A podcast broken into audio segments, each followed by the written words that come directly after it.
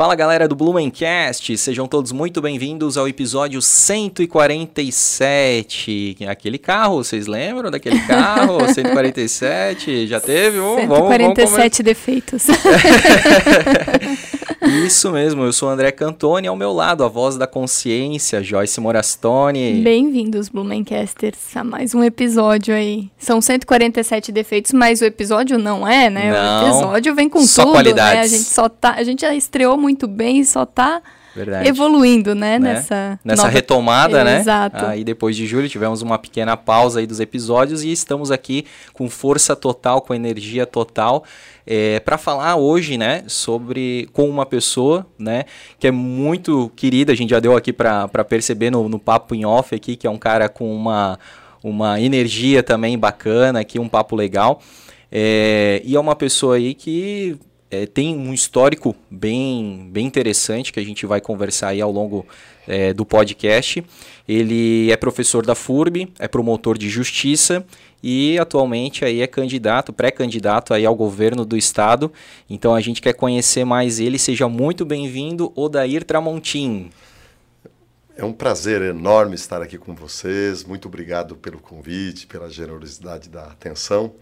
E eu estou muito feliz né, por estar aqui.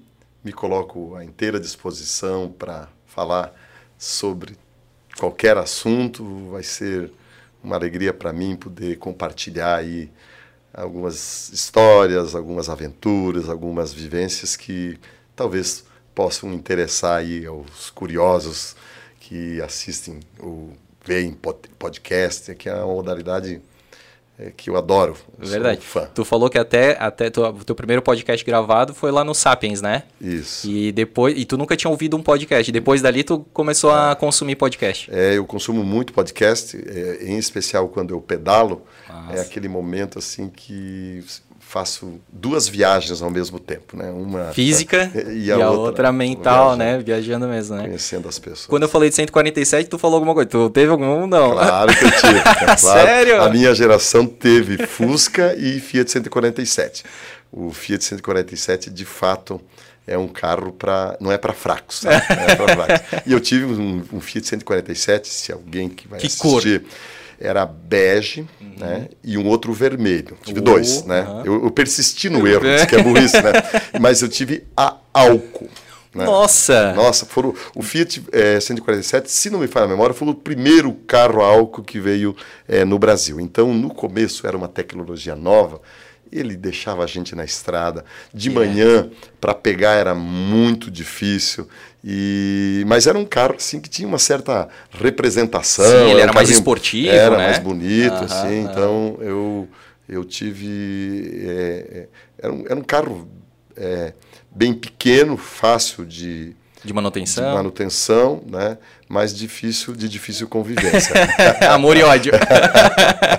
que massa, cara. Então é isso, ó. Vocês já puderam perceber aí como que vai ser o, o clima aqui do, do nosso podcast, né, dessa nossa conversa. E eu quero pedir para vocês já se inscrever no canal, porque a gente tem episódios inéditos toda semana com personalidades que marcaram a história da nossa cidade, que ainda marcam e que ainda vão marcar. Então é muito legal para você aí, blumenauense ou da região, que gosta né, de, de entender um pouco mais, de sair um pouco da superficialidade aí da, da vida das pessoas né, e, e aprofundar, saber como é que elas pensam e como é que foi o histórico de vida, se inscreva no canal do Blumencast que você não vai se arrepender, assim como o, o, o Odair não se arrependeu de ter tido dois 147 aí. É muito, é muito mais negócio, tá bom? É, siga a gente lá no arroba Blumencast, tem muita coisa bacana lá na nossa página do Instagram. Muito obrigado a todo mundo que ouve pelas plataformas plataformas de áudio, né? O Tramontim também ouve pelas plataformas de áudio aí, como ele deu essa baita dica aí pedalando, mas eu amplio aí, complemento, né? Se você está fazendo alguma atividade doméstica de repente, né? Também é um bom momento aí para você ouvir podcast. Esqueci alguma coisa, Joyce? Seja membro antes do Seja Membro, agora eu lembrei, canal de cortes, né? Também, cortes, estamos atualizando. Saindo todos os dias aí. É, o que, que é o canal de cortes? É onde a gente coloca aí, a gente fatia o episódio principal e coloca lá no canal de cortes para você que de repente não tem muito tempo, assistir 10, 15 minutos aí, um determinado tempo tema e aí sim ir pro episódio principal, né, Joyce? É isso aí. Agora sim seja membro. Bem-vindo pro Thiago Bupi, né? Thiago Bupi, cara, grande abraço aí. O Thiago se, se, se, transformou em capivara, né? Porque é o nosso clube de membros, é assim que a gente chama carinhosamente aí quem apoia o Blumencast. E ele, né, virou aí um capivara e a gente está muito contente com a tua adesão e com isso a gente vai conseguir aí melhorar no os nossos equipamentos e fazer mais conteúdos para vocês. Vocês podem ser membros também, tem o um botãozinho ali no YouTube e uma das vantagens é o sorteio de brindes, né, que a gente recebe aqui e dos o Tramontim trouxe, olha só, cara, deixa, vamos abrir aqui, ó. Olha que bacana. Oxe, senhor, ó, da Patagônia aqui, ó. Uma cerveja artesanal aqui, ó para você que gosta. Em breve será sorteado aí para os membros do Blumencast. Obrigado, Tramontim. Valeu. Tamo junto aí. Bom, capital da cerveja, né? Claro. Nada mais justo. Tem que ter, né? Opa. E, e aí as, as outras vantagens está aparecendo aí na tela para você, certo? Isso aí. E temos os nossos patrocinadores. Muito obrigado aí para ACRC Imóveis, a sua imobiliária em Blumenau. Estamos gravando aqui nos estúdios da ACRC. E muito obrigado também para Lavô, a primeira lavanderia self-service de Blumenau. Eles têm um recadinho para vocês. Escuta aí. Chegou a hora de lavar a roupa. Você já conhece a Lavô? Com lojas em todo o Brasil, a Lavô é a sua nova forma de lavar roupas. Você mesmo lava suas roupas de forma prática, rápida e econômica, dentro de um ambiente agradável e democrático. Afinal, a Lavô é para todos. Aposente a máquina de lavar velha e troque pelas novas máquinas de última geração da Lavô. Enquanto suas roupas estão lavando, você aproveita seu tempo para viver mais e melhor. Parece que a hora de lavar a roupa suja ficou bem melhor, não é mesmo? Muito obrigado para a Lavô. Lembrando que eles têm dois endereços. O primeiro lá na Avenida Martin Luther, anexo ao posto Meta Linear. O atendimento lá é das 6 da manhã à meia-noite. E o atendimento lá na Ponta Aguda fica anexo ao posto GG, na Rua República Argentina, é das 6 às 10, tá certo? E a gente tem aí a Premier Soft, que ela foi eleita a segunda melhor empresa para se trabalhar do Brasil, né? Gostamos aí de bons índices de qualidade de vida e a Premier Soft está contribuindo para esse número aí crescer cada vez mais. Eles são uma empresa de uma fábrica de software, então se você está precisando aí de alguma solução em software ou se você tem uma empresa e está precisando de alocação de algum, de algum é, colaborador, né, de algum funcionário aí específico, um profissional de TI específico, fala com a Premier Soft que eles têm a solução para você, certo? Isso aí. Vamos que vamos? Olha. Vamos que vamos, queremos lhe conhecer, Tramontim. É, eu ia chamar Tramontim mesmo, Isso, né? Mais é. de Tramontim do Sim, que, mas... que o Dair, né? É, Tramontim, a nossa pergunta clássica aqui do Blumencast é se você nasceu em Blumenau. Não. Não nasceu? Não, nasceu não. aonde? Eu nasci é, num lugar chamado Campo Herê. Campo Herê. É, fica no extremo oeste de Santa Catarina. Hoje, na verdade, é, não se chama mais Campo Herê porque foi desmembrado e é um pequeno município chamado São Bernardino. Tem em torno de 3.500 habitantes, mais Bem ou menos. Pequeno. É um município praticamente rural. Uhum. Né? A minha origem é rural. E Pelo sotaque dá para ver, dá né? Dá para ver, né? é, né? É, não perdeu, né? Não perdi, não perdi. Isso, a gente, é, como se diz uma linguagem antiga, né? a gente sai da roça, mas a roça não sai da gente. É, então, verdade. o sotaque do oeste, o, o oeste é, é quase um, um, estado dentro do estado, né? Na Total. verdade, é, talvez até pela questão geográfica, é, acima da serra, a gente tem um, um sotaque diferente. É, o, o, extremo oeste, em especial, foi colonizado pelos gaúchos, uhum. né? E a gente lá, inclusive, ou, ou torcia para o Grêmio, ou para o Inter, Inter é, a gente escutava as rádios de Porto Alegre, a previsão do tempo era Porto Alegre, a televisão quando surgiu era também, RBS também do, é, do Rio Grande do, do Sul. do Sul então é, essa integração do estado de Santa Catarina entre oeste e leste, ela veio bem bem depois. Inclusive, na minha época de jovem, as pessoas que iriam que estudar na universidade ou iam para Porto Alegre ou, ou para Curitiba. Curitiba. Verdade, é, não ia para Florianópolis. Pouquíssima gente. A, a, a, minha turma foi uma das primeiras que começou a ir para Florianópolis. Até porque uh, as questões... Ah, por que não Florianópolis? tudo era mais fácil. Ônibus né, para ir para Porto Alegre de Chapecó era mais fácil, ou para Curitiba via Pato Branco ali era mais fácil. E então é, a integração começou aí pelos anos 80, mais ou menos, que Florianópolis é, virou a nossa, a nossa capital. Exato. Antes ela não era a nossa capital. Verdade. Porque até a própria questão de deslocamento fica muito parecido ali, né? De, do extremo oeste para Florianópolis, que tu atravessa o estado todo, ou para Curitiba, Porto Alegre, eu acredito que seja quase a mesma é, coisa. É mais longe, né? É mais longe ah, ainda. Mais longe. Florianópolis é mais longe. Então. Para quem mora lá, por exemplo, em São Miguel do Oeste. É, Saudade, maravilha. Isso, é. É, aquela região toda ali é, é, bem mais longe. Então, Porto Alegre, é, eu acho que deve dar uns 100 quilômetros a menos, Curitiba, uh, talvez até um pouco mais. Uhum. E, e, principalmente a frequência de, de, de, horários de ônibus. Inclusive, quando eu fui estudar em Florianópolis, era uma época de bastante penúria econômica, a gente, para ir para a casa dos meus pais, pegava, era normal de vez em quando pegar um, um ônibus de Florianópolis a Curitiba e outro de Curitiba até Pato Branco, e depois de Pato Branco pegava outro. Demorava, escalas. demorava umas 14 horas mais ou menos para chegar até lá, mas economizava ah. uns 10, 15 reais. Uma baita economia. Uma baita economia. Mas para quem tem pouco, ah, é, bastante. é bastante. É. Ô, ô Tramontim, e como é que foi a tua infância lá, cara? Olha, eu quando conto episódios da minha infância, o pessoal pensa que eu tenho uns 200 anos, mais ou menos. é, porque, é, André, no, no fundo, o mundo mudou muito hoje e uma, e uma pessoa que mora lá, a minha família continua morando lá, ah, e mora em Nova York, não tem muita diferença. O acesso à informação de um jovem de Campo Herê e um jovem que mora em Londres hoje é praticamente a mesma. É, a moda, Sim. ele tem acesso a, a, tudo isso. Na época, a comunicação não existia. Então, quando eu nasci, é, não tinha energia elétrica na minha casa. Né? Uhum. Então, a única forma de comunicação era o o rádio. o rádio. Por isso que eu sou muito apaixonado pelo rádio até hoje.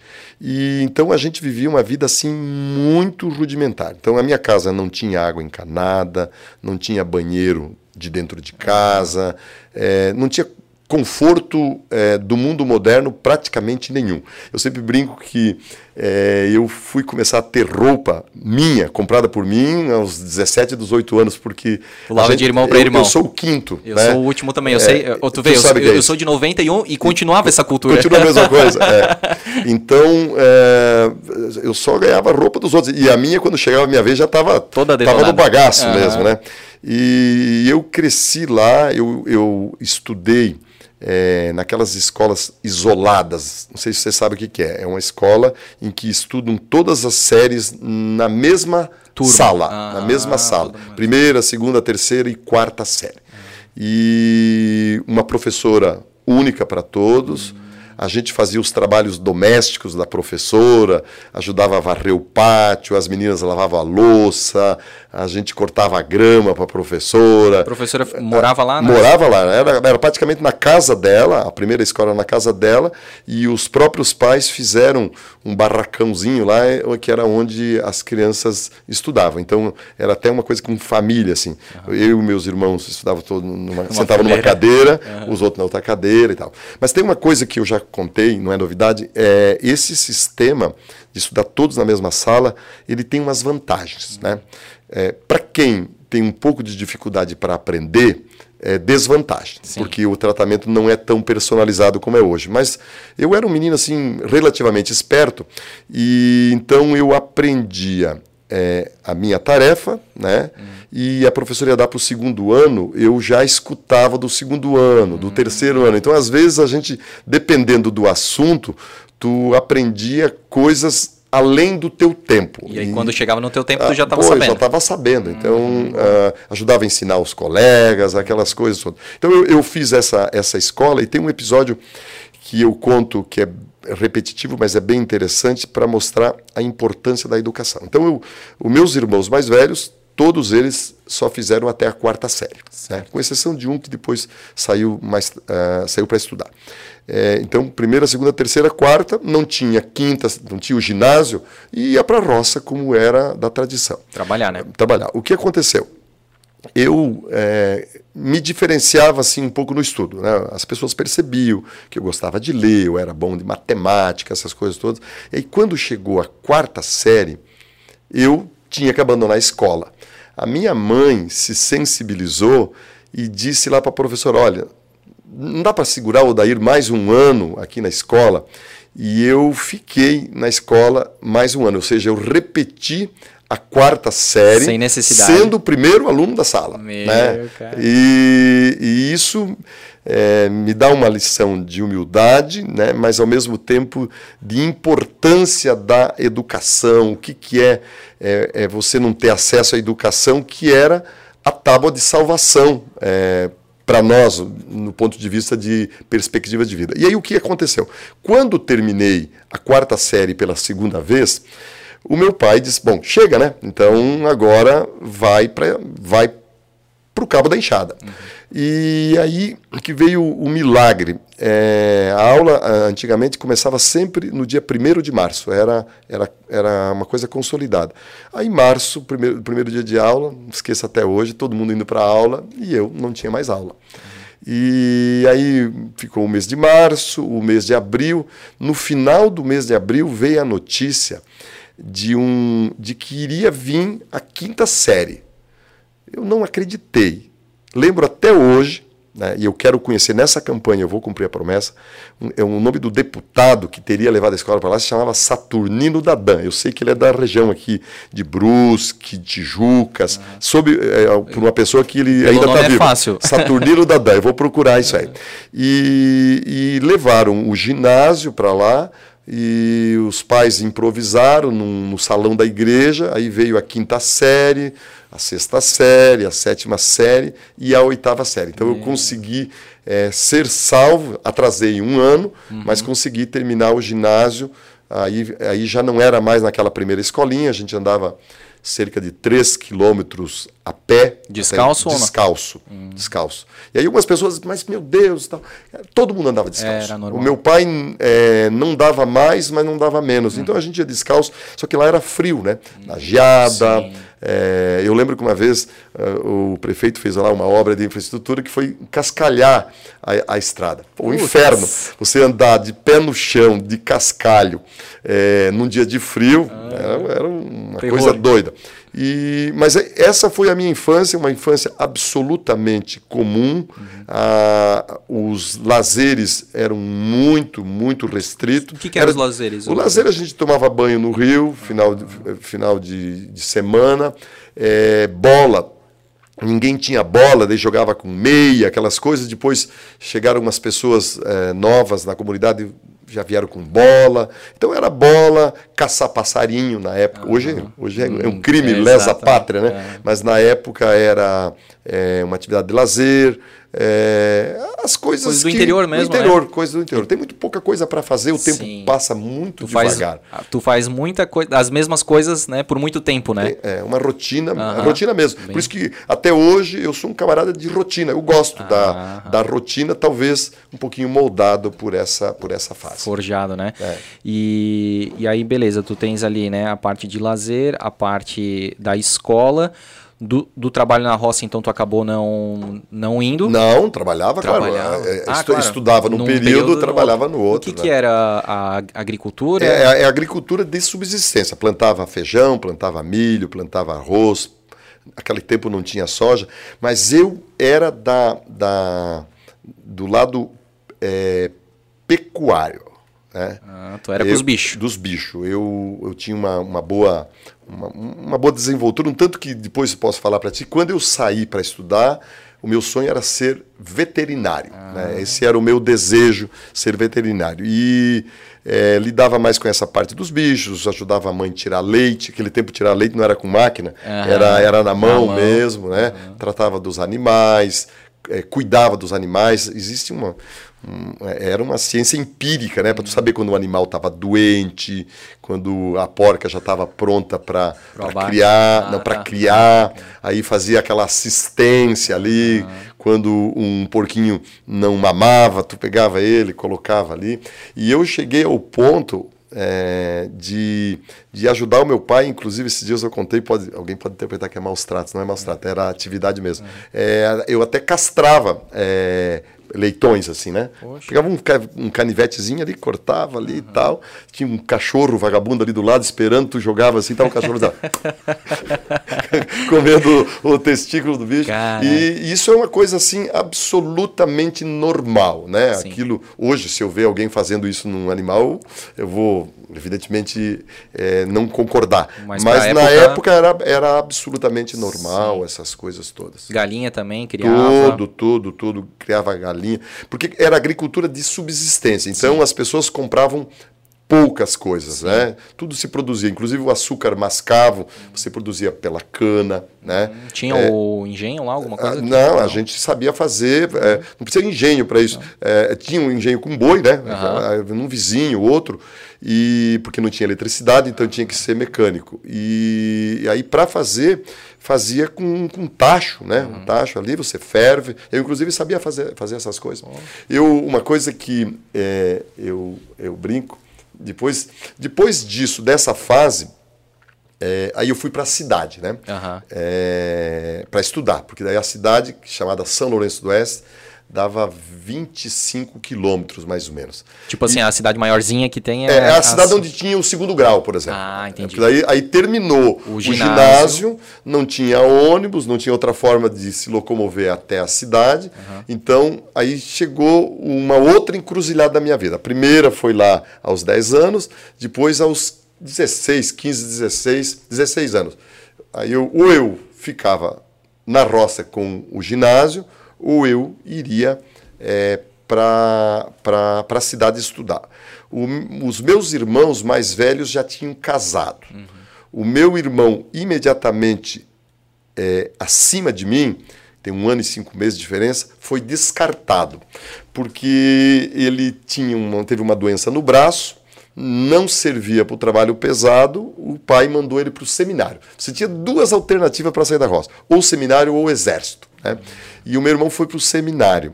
E sobrou eu e um outro irmão. Aí eu queria sair para estudar, o pai enlouqueceu, né? não deixou. E aí aconteceu uma coisa bem engraçada. Eu fui é, para o dentista e aquele tempo o dentista era uma coisa bem rudimentar. E chegando lá, antes o nosso dentista era um motorista de ônibus. Nossa. Que no intervalo ele fazia ali, é, extraía dente, Pega, fazia. Pegava a chave uma, de roda. E, é, era um motorista de ônibus. É o Tião, é o seu, Tião. seu Urbano Dreyer. Urbano. Depois foi, se elegeu vereador e tal. E aí eu fui para a cidade já com dentista, os dentistas formado, que se dizia. Né? Mas mesmo assim, o dentista tinha, não tinha horário porque todo mundo da agricultura ia tudo no mesmo ônibus que chegava no mesmo horário e voltava no mesmo ônibus. Tinha um ônibus que ia de manhã e outro que voltava no final da tarde. O que, que aconteceu? Tu ia no dentista, chegava todo no mesmo horário, ele pegava para fazer ah, os procedimentos, ele tocava anestesia. Então ele tocava anestesia em quatro, cinco, enquanto fazia em ti, nela, nele, no outro, e as pessoas ficavam na sala de espera, né? E quando ele terminava do, do, do primeiro bloco ali de uns oito, ele chamava o primeiro que a anestesia já tinha feito o, efeito. O efeito. Uhum. E naquela espera ali tinha um posto de gasolina e eu fiquei olhando, assim, tinha terminado lá a oitava série, eu pensei, mas será que não está na hora de eu sair desse negócio lá? Aí fui ali no posto de gasolina, pedi emprego é, de frentista de posto. O cara disse que dentro de um mês ele teria uma vaga, porque uma pessoa iria sair, e que se eu quisesse ele me daria a vaga. Hum. E aí eu voltei para casa, falei lá com os meus pais. Ah, o meu pai não queria deixar, mas a mãe bancou. Ah. Sou muito grato à minha mãe até hoje. Ela tem 91 anos. Poxa. E, e bancou. Aí eu peguei, arrumei minhas coisinhas, peguei um ônibus da Catane, na ah. época, de uma empresa chamada Catane, fui para a cidade e me instalei lá numa, numa pensão de uma pessoa é, conhecida da família. E aí toquei ficha. Né? Aí cheguei lá, o posto de gasolina é, era só para 30 dias depois, mais ou menos. Aí eu passei numa obra e trabalhei é, de servente de pedreiro. Eu sempre brinco, não era servente, era orelha seca. Orelha né? seca. Orelha seca é a fase pré-servente. Uhum. Trabalhei uma hierarquia, né? É, é, é o, o, orelha seca, depois servente, meia colher, pedreiro, mestre de obras, é né? E trabalhei ali uns meses, aí veio a vaga do posto, fui trabalhar no, no posto. Frentista. Frentista, uhum. trabalhei acho que uns, uns seis meses. Hum, é, aí o horário não, não fechava com a escola. O, o gerente não deixava a gente ir para casa lavar com as mãos sujas de graxa e tal. Eu peguei e voltei para a construção civil, porque a construção civil, no mundo inteiro, os pedreiros param de trabalhar cinco horas. É né? verdade. Independente se é inverno ou verão. Inclusive, uma época eu estava viajando na, na, pela Europa uhum. e vi uma construção e era perto das cinco, fiquei dando uma olhada, cinco horas da tarde, os pedreiros Cara, vão embora. Batata. E, e aí, então, é, você ganhava mais como servente do que como frentista de posto. A, a, a carga horária do frentista de posto era 12 horas, cara. Nossa. Hoje a carga horária é 6, né? Sim. A gente começava às seis e meia da manhã, tinha um intervalo de meia hora ao meio-dia e, e, até, e até, sete, até, sete, sete, até sete da noite. Nossa, né? Para ganhar menos ainda. Ah, ganhava meio salário mínimo, hum. né? Aquele tempo não tinha esse negócio de salário mínimo Sim. e tal. Não, tinha o salário mínimo, mas eles ofereciam o mercado, era, né? É meio salário mínimo. Cash cash, não cash dish. E, e aí, então, ah, mais uma vez, o estudo. Eu fui para aula, eu era um bom aluno, me destacava, daí um professor ofereceu um emprego para trabalhar numa como auxiliar de escritório. Então, para quem ah, veio da roça, o... trabalha de servente de pedreiro, trabalha de frentista, frentista de posto, tudo meio sujo e tal, é, as meninas não, não olhavam, não olhavam. Chance abaixo de zero, né? Cheiro de gasolina, é, de graxa. É, muito, muito baixo, né? E aí fui trabalhar como auxiliar de escritório, daí tu começa a conviver com pessoas um pouco mais mais encaminhadas. Mas aí vem a história de do, do, do, uma habilidade minha. Eu trabalhava na cooperativa é. como auxiliar de escritório e morava numa casa que a própria cooperativa cedeu para nós. Era uma casa que antigamente os peões usavam. Aí o gerente era uma pessoa muito generosa, sabia que a gente pagava aluguel e ofereceu a casa para nós morarmos. É, só tinha ali um colchãozinho, um fogão, não tinha geladeira, não tinha nada. E nós fomos morar. E, e aí foi o meu lado empreendedor. Eu hoje me arrependo de ter entrado no serviço público, porque eu tinha uma, uma veia empreendedora. Aí é, eu falei, o seu Felipe Costa, era o nome do nosso gerente. Eu falei, seu Felipe, aquele tempo transportavam porcos e morria muito porco. E eles tinham que jogar o porco fora, enterrar tal. Eu falei, Felipe, o senhor não me daria esses porcos para eu fazer sabão? Porque eu em casa sabia fazer sabão. Hum. E aí eu comecei a fazer a fazer sabão. Não sei se você sabe como é que faz sabão. Com gordura, né? Não, gordura é um sabão mais sofisticado. Ah. Lá uh, com os, o, o, o, porco morto, né? Uh -huh. Tu tira as vísceras, ah. coloca ele dentro de um tacho, ó, ela tá dentro do tacho, joga soda dentro, toca fogo e aí tu tem que ter a habilidade para encontrar o ponto, né? A, a hora de, de, de, desligar. E eu, como sabia fazer isso lá com a minha mãe, com meu pai, fiz isso. Daí cortava no final o, o, o, o sabão, depois tu, tu, desliga, uns três ou quatro dias ele fica duro. Tu corta ele, coloca ele secar e aí as pessoas iam lá comprar, comprar sabão. Eu fazia uma graninha extra ali, isso fazia é, sábado de tarde, domingo, horários fora de hora. E, e, tipo assim, recebia o, o, o, De graça. De graça, não, né? O seu Felipe dava de graça. Uhum. O, o, investimento que eu tinha era... O teu tempo, né? Era o meu tempo, a soda. A soda. A soda Mas devia a, render, né? A lenha, a lenha... A lenha é, tinha ali, porque eles tinham lá é, utilizavam lá para uh, num forno de secagem uh, dos produtos que a cooperativa comprava, feijão, milho, soja e tal. E, então eu tinha ali eh, o seu Felipe, além de dar o porco, uhum. dava a lenha. A, a lenha, e o, e o tacho foi um, um vigia que, que cuidava lá, disse, oh, eu tenho um tacho em casa, nós conseguimos fazer o tacho ali. Oh, que legal. E botava um, um, uns tijolos ali, fazia. foi foi a minha veia empreendedora que morreu ali. É. E depois eu nunca mais trabalhei para mim. É, pois é. E aí. Mas ficou bastante tempo é, vendendo sabão? Não, não, não, não, foi muito tempo, porque. Depois é... ele arranjou um jeito de não morrer mais os porcos. não, eu não, não, não lembro, mas ele já faz, acho que mais faz uns 40 anos atrás, mas é, vagamente eu lembro que daí. Ah, daí eu fui, eu fiquei desempregado. A cooperativa entrou num período de crise. E aí eu, eu senti pela primeira vez, eu acho que depois da doença, a pior coisa que pode acontecer para um homem é o desemprego. Uhum. É uma, é uma tragédia. Você com vontade de trabalhar, com disposição de trabalhar, é, levantar de manhã e não ter para onde ir. Uhum. E, sobretudo, quando você mora numa cidade que não tem oferta de emprego. Hoje tem muitas ofertas de empregos, né? Se você não tem na tua área, se você baixar um pouquinho o degrau, você vai lá e consegue emprego. Sim. Aí eu fui trabalhar, é, mas foi bom para minha biografia, tenho história para contar. Eu fui trabalhar é, no asfalto. Estavam fazendo um asfalto entre São Lourenço do Oeste e, e, e Quilombo Chapecó.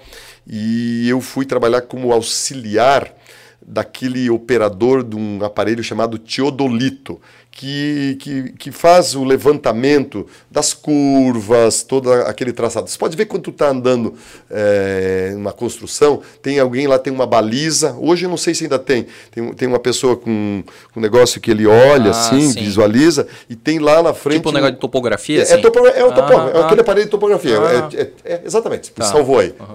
era o topógrafo e eu era o auxiliar de topógrafo, uhum. e eu ficava lá na baliza né? Sim. Com uns toquinhos de, de madeira, assim. Então ele falava Isso, assim, para cá, para cá. cá. E daí quando dava certo, ele falava assim, ó. Ah. Aí tu soltava no chão, fazia a marca, fazia, o, um, fazia um cepinho ali ah. e... Ali que ia passar o asfalto. É, ali estava a altura do... É, primeiro você tinha o local, depois tinha a altura do nível, né? E, e ali você fazia as curvas, todos aqueles levantamentos que são, que são necessários. Trabalhei ali cerca de, de uns é, quatro, cinco meses só e depois consegui um emprego também como auxiliar administrativo. É, aí tem aqueles, aquelas coisas, né? É, como eu trabalhava numa pensão, é, a dona da pensão, daí voltei morar numa pensão, Dona Maria Fontana. Ela fazia. O bom comida, que o Ultramontim guarda os nomes, guarda os cara, nomes. é fantástico. As pessoas mesmo. marcantes, né? Meu. A Dona Maria era uma mulher muito generosa e ela fazia fazia a, a comida, só que a gente levava a comida fria, cara. Por isso que chama ah, boia, boia fria, fria, né? E hoje em dia eles têm um negócio para aquecer, aquecedor, aquele tempo não tinha nada. E a coitada, para economizar, ela fazia carne de porco, que era mais barato. Só que a carne de porco tem gordura, cara. Eu demorei acho que uns 20 anos depois para começar a comer carne de porco de novo. Porque sebo. era arroz, né, o feijãozinho ali e aquele sebo de carne de porco ali. Uhum. Tu Aquela comia porque estava com fome, mas uh, uh, não era coisa é, muito agradável. Então, daí terminei aquela fase ali, consegui um emprego de novo numa empresa que hoje depois se transformou na Paraty, uhum. aquela que vende alimentícia, né? Alimentícia, uhum. né?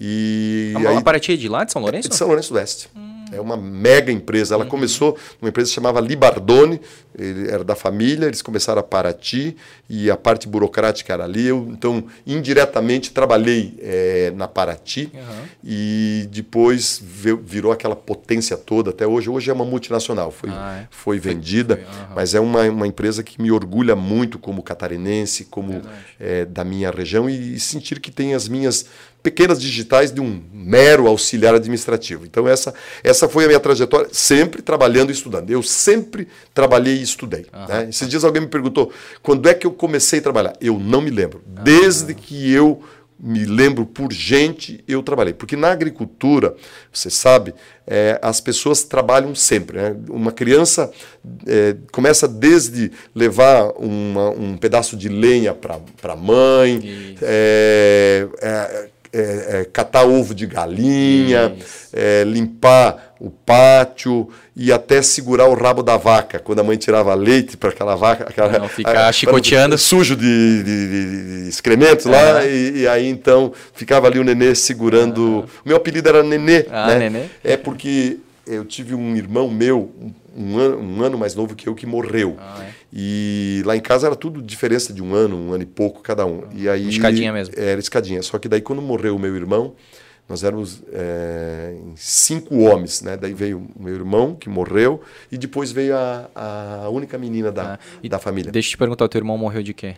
De, de doença. doença. É, assim, ele nasceu em casa ah, é, é, é, bebê, no caso, criança? Criança, assim, tipo, criança, não, criança. Não chegou a crescer? Não, não. Ah, tá. Acho que morreu com um mês e pouco. Entendi. Essa é, é, é, quando as pessoas perguntam assim, qual é a cena mais antiga que eu me lembro, foi essa.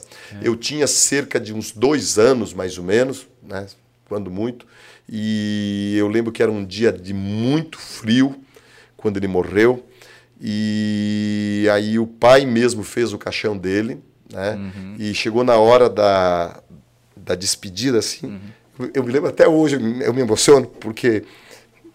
Enfim. É. É, família, né, aí, a, aí a mãe, é, a filha dos irmãos, falou dar um, um beijinho no nenê. Uhum. Eu me lembro até hoje, assim, daquele aquele beijinho no nenê. Daí o pai veio, bateu o martelo, uhum. né? Porque, pra, fechar, uh, né? fechar, e aí levaram ele para É, para o cemitério. É, para o cemitério. Então, é a, é a imagem assim mais antiga que eu me lembro. Tipo, eu, eu, imagino que eu tive até uns dois anos e pouco, mas aquilo, aquilo te marcou muito. Me marcou, e daí eu fiquei um nenê, né? Uhum. Então eu fui chamado de nenê por muito tempo, depois veio minha irmã, que é o xodó até hoje. Imagina, E né? depois veio mais um temporão. Então nós somos em oito em oito filhos lá em casa. Caramba! É, o, o, como é que diz que o cromossomo, quem, quem determina, né, do sexo é o homem, né? Porra, esse aí, o cromossomo Y do... Como é que é o nome do teu pai? Era? Alcides. Seu Alcides aí era forte era aí, né? Forte, o cromossomo forte. Y aí. É. E antigamente no interior também, se, e nas gerações mais antigas, se falava quando o, o, a criança né, não vingou, né? Não, não sei, vingou. É, tinha essa expressão, é, é, é expressão, né? Não vingou, aquele lá não, não vingou, vingou, né? É.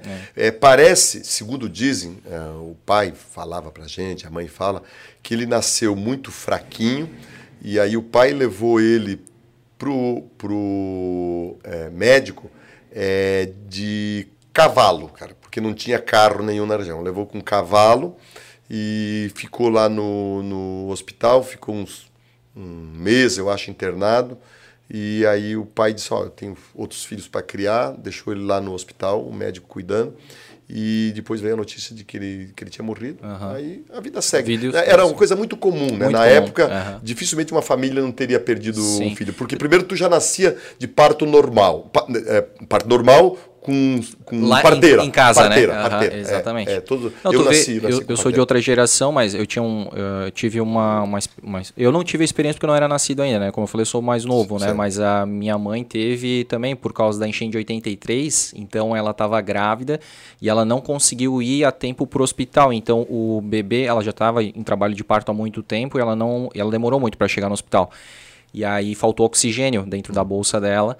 E aí ele também isso, ficou meia hora vivo e logo e, faleceu no mesmo dia. Então eu uhum. tenho uma, uma história parecida, parecida, de ter perdido um irmão também, uhum, né? Uhum. Então é, é sempre tem a, aquela, aquele, aquele ponto, né? E eu acho que é até bom que sempre se lembre, né? Sim. Sempre uhum. a, a memória, por mais que ele não tenha vivido uma vida, né? Mas é, ele foi importante para alguma, para algum, para aquele momento, né? Tu vê que te marcou, né? Me eu acho que é importante trazer Me marcou, é uma coisa assim que que eu trago até, até hoje, é, me lembro disso. Ah, aquele tempo, é, o próprio cemitério era uma outra visão, né? Se enterrava, uhum. todo, todo, todo ano lá no, no, dia dos finados você ia lá. É, limpava, limpava pintava. Uhum. Existia um uma simbologia, isso. uma simbologia é, da memória de quem partia. E Hoje a, se perdeu muito E a tua isso. época ainda tinha muito do, do, do, dos adultos, no caso, serem velados em casa, né? todo todo né? mundo era velado em casa. Não tinha todo... esse negócio de capela? Não, não existia, não existia. Inclusive, aí existia um, um, um choque meio cultural, porque o meu pai é de origem italiana, né? Foi do sul, é, o sul era mais desenvolvido, e aí lá no oeste é, tinha muito caboclo, né? Os nativos. E o caboclo tem uma visão diferente da vida. Então, quando morria alguém, eles geralmente matavam um porco, matavam alguma coisa. Não é que celebravam, mas aproveitavam o momento ali, faziam um churrasco, Sim. coisa parecida. Para não deixar tão fúnebre, tão é, pesado. Sei, era um costume. Uhum. E, e aí o meu pai, não, porque para o italiano, assim, católico uhum. fervoroso é uma ideia de sofrimento, uhum. né? Tem todo aquele luto na época quando morria, morria alguém, a família toda usava preto Isso. durante um ano, era a tradição, um né? Depois seis meses e depois que foi começando a flexibilizar, a gente usava uma um lacinho? É, não, era um, se fazia no bolso da escola, assim da, do uniforme, uhum. se fazia um remendinho de preto. Né? Pelo menos um tempo tinha esse, esse costume, porque o lencinho daí tinha que botar e tirar. E agora eu não lembro se era por muito tempo, mas era uma forma de dizer de luto, que aquela luto. família, aquela pessoa daquela perdeu família estava de, perdeu de luto. Alguém, Pô, interessante, cara.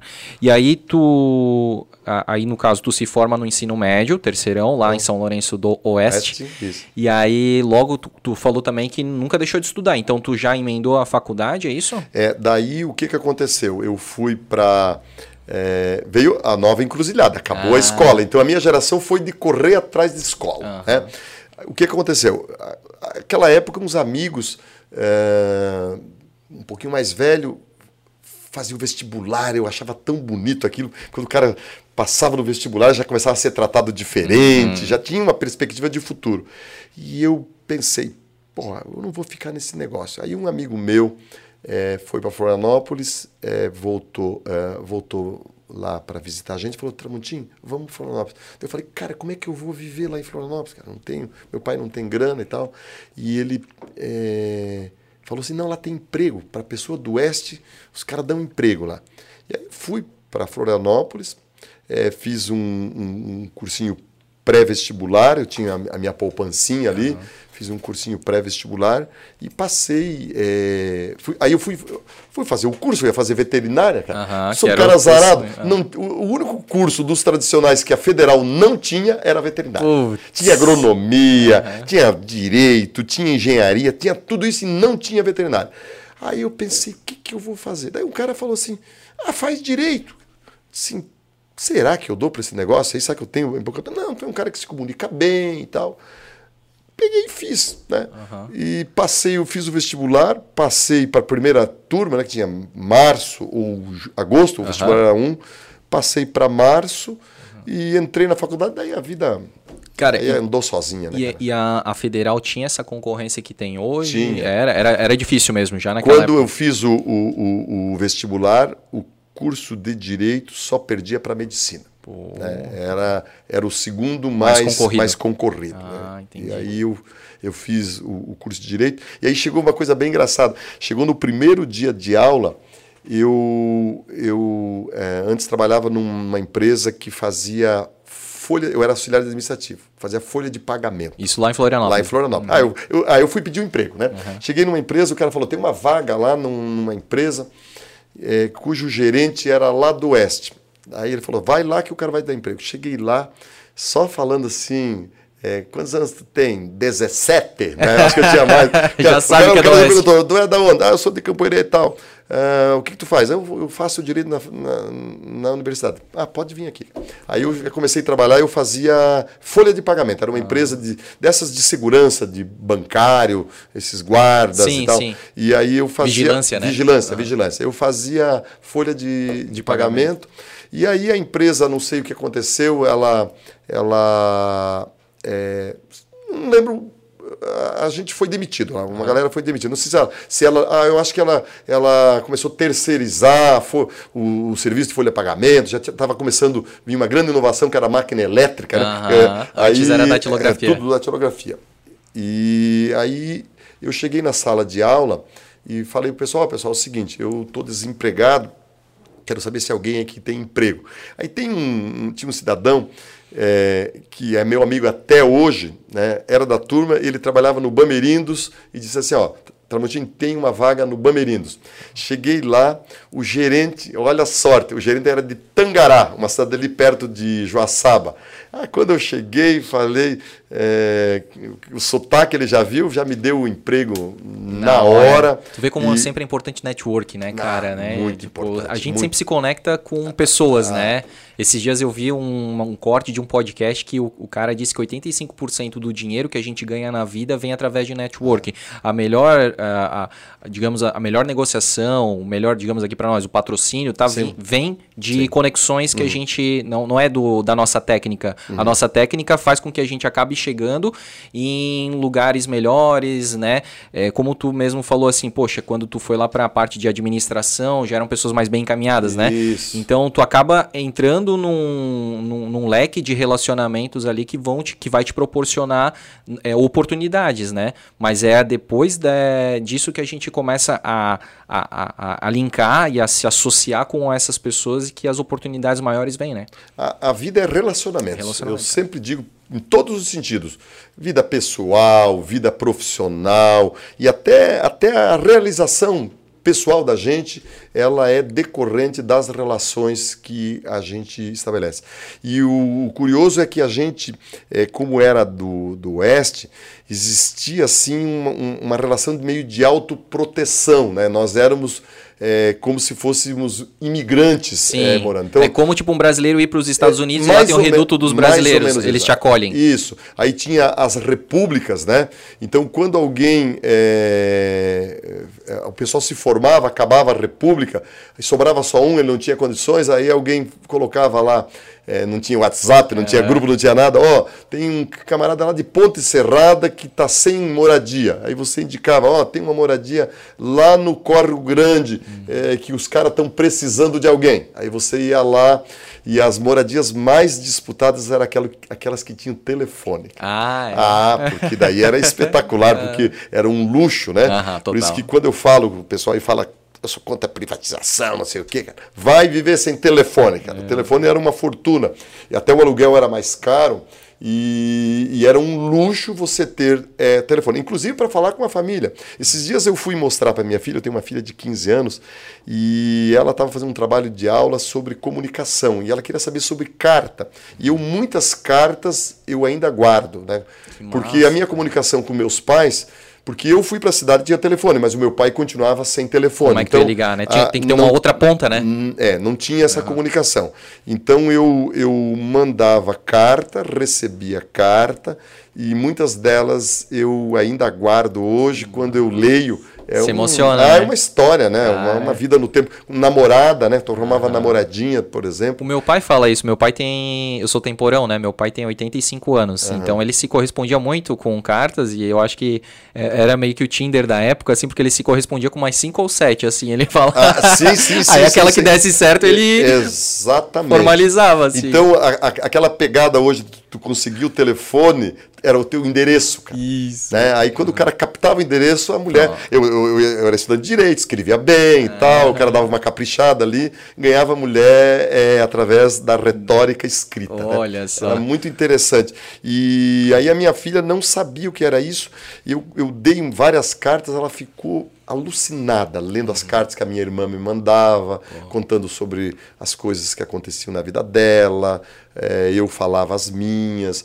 E quando a gente queria falar com, com os meus pais, uh, tem uma mulher que fui, até fui visitar agora, esses dias, morava lá uns 4 quilômetros, que eles tinham uma, uma vendinha, uma bodega, né? Uhum. E era uma mulher tão generosa, o nome dela é Mariana, é uma, uma querida, assim. O marido dela é o Irineu. Então, é, quando tinha alguma coisa, a gente ligava lá para ela pelo orelhão e, diria, e dizia assim: ó, avisa o pai que eu preciso falar com ele. Então aí ela mandava pelo ônibus um aviso para o pai, o pai ia lá domingo à noite, aí domingo à noite a gente ia por orelhão, ligava para lá, ah. falava com ele, falava algumas coisas e era assim. Um processo, é, né, cara? Era todo cara, um processo. Era, hoje em dia ele rapidinho a, manda a, mensagem. A comunicação é tudo, né? A, a, comunicação revolucionou o mundo, né? Sim, acelerou, né? Nossa, né? Antigamente era tudo muito demorado, né? Tudo mesmo, muito né? demorado, né? Mas a gente conseguia viver, né? Não, conseguia o, namorar, sim. conseguia ser feliz. Sempre dá um jeito. Não, é uma coisa assim que eu aprendi. É, hoje né, faço umas aventuras de vez em quando de motocicleta, outras coisas assim. E quando tu chega, é, ah, vai para Bolívia. Ah, mas lá não tem nada. Como não tem? Tem pessoas? Se tem pessoas, elas vivem, tu vai viver. Uhum. Né? Não tem essa história de dizer assim, ah, não tem lugar para morar. Tem. Uhum. Não tem lugar para dormir. Tem. É, é, isso é, é, um, é uma coisa, para mim, é uma coisa é. superada. Que né? o ser humano está onde está porque foi o único animal que se adaptou, né? Exatamente. Porque não é o mais forte nem o mais inteligente, é o melhor que se adapta. Se né? adapta. Então você. É, é, e eu tenho uma capacidade de adaptação assim, espetacular, né? Uhum. O, há um tempo atrás, eu, eu eu, alguém me perguntou é, por que, que eu, é, eu, eu durmo de cabeça para cima. Sabe? Cara, tu consegue? É, eu durmo de cabeça para cima. Meu, eu queria ah, muito, não consigo. Cara, sabe? esses dias me deu até torcicolo, porque não. eu fiquei assim e fiquei com a. Sim, eu durmo de cabeça. Sabe por quê? Ah. É, tudo tem uma explicação, né? Quando eu fui morar em Florianópolis, aí eu cheguei lá, não tinha onde morar. Um amigo dizia assim, ó, fica aqui na nossa república. Se chamava Recupim, porque tinha tanto cupim em cima que os cupim caíam e tal. E aí a gente colocou um plástico, né, pra, uhum. pra evitar... Pra forrar, né? Ah, pra forrar, né? O cara é criativo, né? O pobre é criativo. Uhum. E, e aí, é, para mim, só sobrou o sofá. Só que o sofá, antigamente tinha o sofá, o, o, o sofá grande uhum. e tinha os dois pequenos, mas o pequeno também se transformava em sofá-cama, né?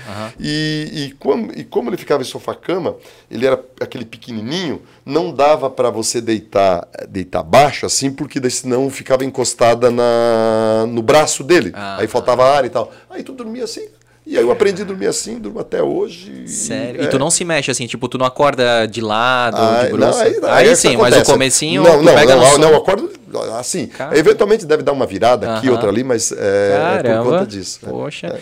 E, e, cara, realmente ali, da questão da comunicação, né? Como, como evoluiu, assim. E hoje a gente é, assim, eu falo a gente como se, né, eu fosse da mesma geração, assim. Mas eu acho que eu sou um das últimas, da última geração, provavelmente, porque tua filha tem 15, eu tenho Sim, 30, né? Certo. Então, assim, que vivenciou isso. Eu vivenciei o orelhão, vivenciei é, a, a, carta, né? Também mandava, mandava carta, porque meus pais são separados desde Sim. que eu tinha dois anos, então eu Sim. trocava carta com meu pai, né?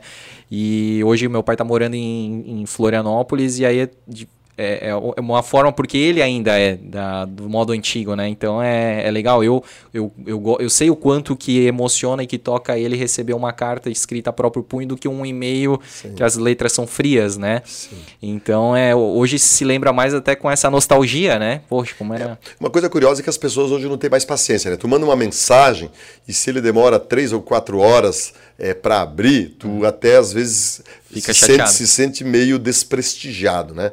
E tu imagina então uma carta que você mandava para uma namorada, demorava às vezes uma semana para chegar, é, alguns dias. Então, o, em algumas coisas nós ganhamos né, velocidade, mas em outras nós perdemos, por exemplo, a contemplação, a uhum. expectativa, né, é, e outros valores que, que foram é, se perdendo. A gente ficou muito imediatista, imediatista né? Muito imediatista, que é uma realidade. É, Não tem como voltar atrás, é um caminho sem volta. É, mas a gente tem, tem pouca paciência, por exemplo, por isso que as pessoas leem cada vez menos, né? Porque é, você ler é, requer uma certa disciplina, você vê o final da história é, com vagar, ter a Sim. curiosidade, né? Hoje em dia é tudo tudo muito instantâneo e isso. muito digerido, é, né? Muito é. Mu é. muito mastigado, né? É muito tu mastigado. vê que isso é praticamente unânime, né? Um livro que se transforma em filme Tu, quem lê o livro e quem vê o filme sempre diz, cara, o filme não retratou não, nada, não, não, porque é, é, humanamente impossível retratar linha por linha, né, no filme.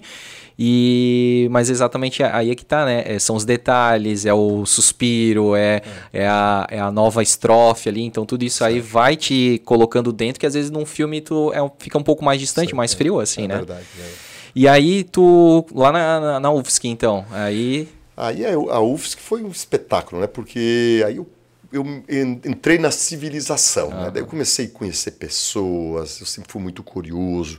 E eu era um cara bem popular. Assim, eu tinha uma, uma facilidade de comunicação muito grande, fiz muitos amigos. A maioria dos meus amigos, até hoje, né, os meus dois compadres, por exemplo, um deles é aquele que me arrumou emprego no Bamerinos. Ah. Hoje desembargador Hernani Guetin de Almeida, ah. meu melhor amigo, seguramente. É, eu sou padrinho, ele é padrinho do meu filho, eu sou padrinho da filha dele.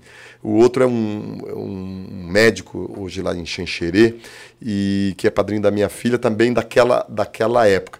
E aí eu, aí eu convivi de uma forma muito intensa, mas sempre trabalhando para estudar. E, e sempre fui uma pessoa arrojada. Então eu trabalhava no banco, uh, um salário era razoável, né? Para a época, assim, era, trabalhava das sete da manhã a uma da tarde.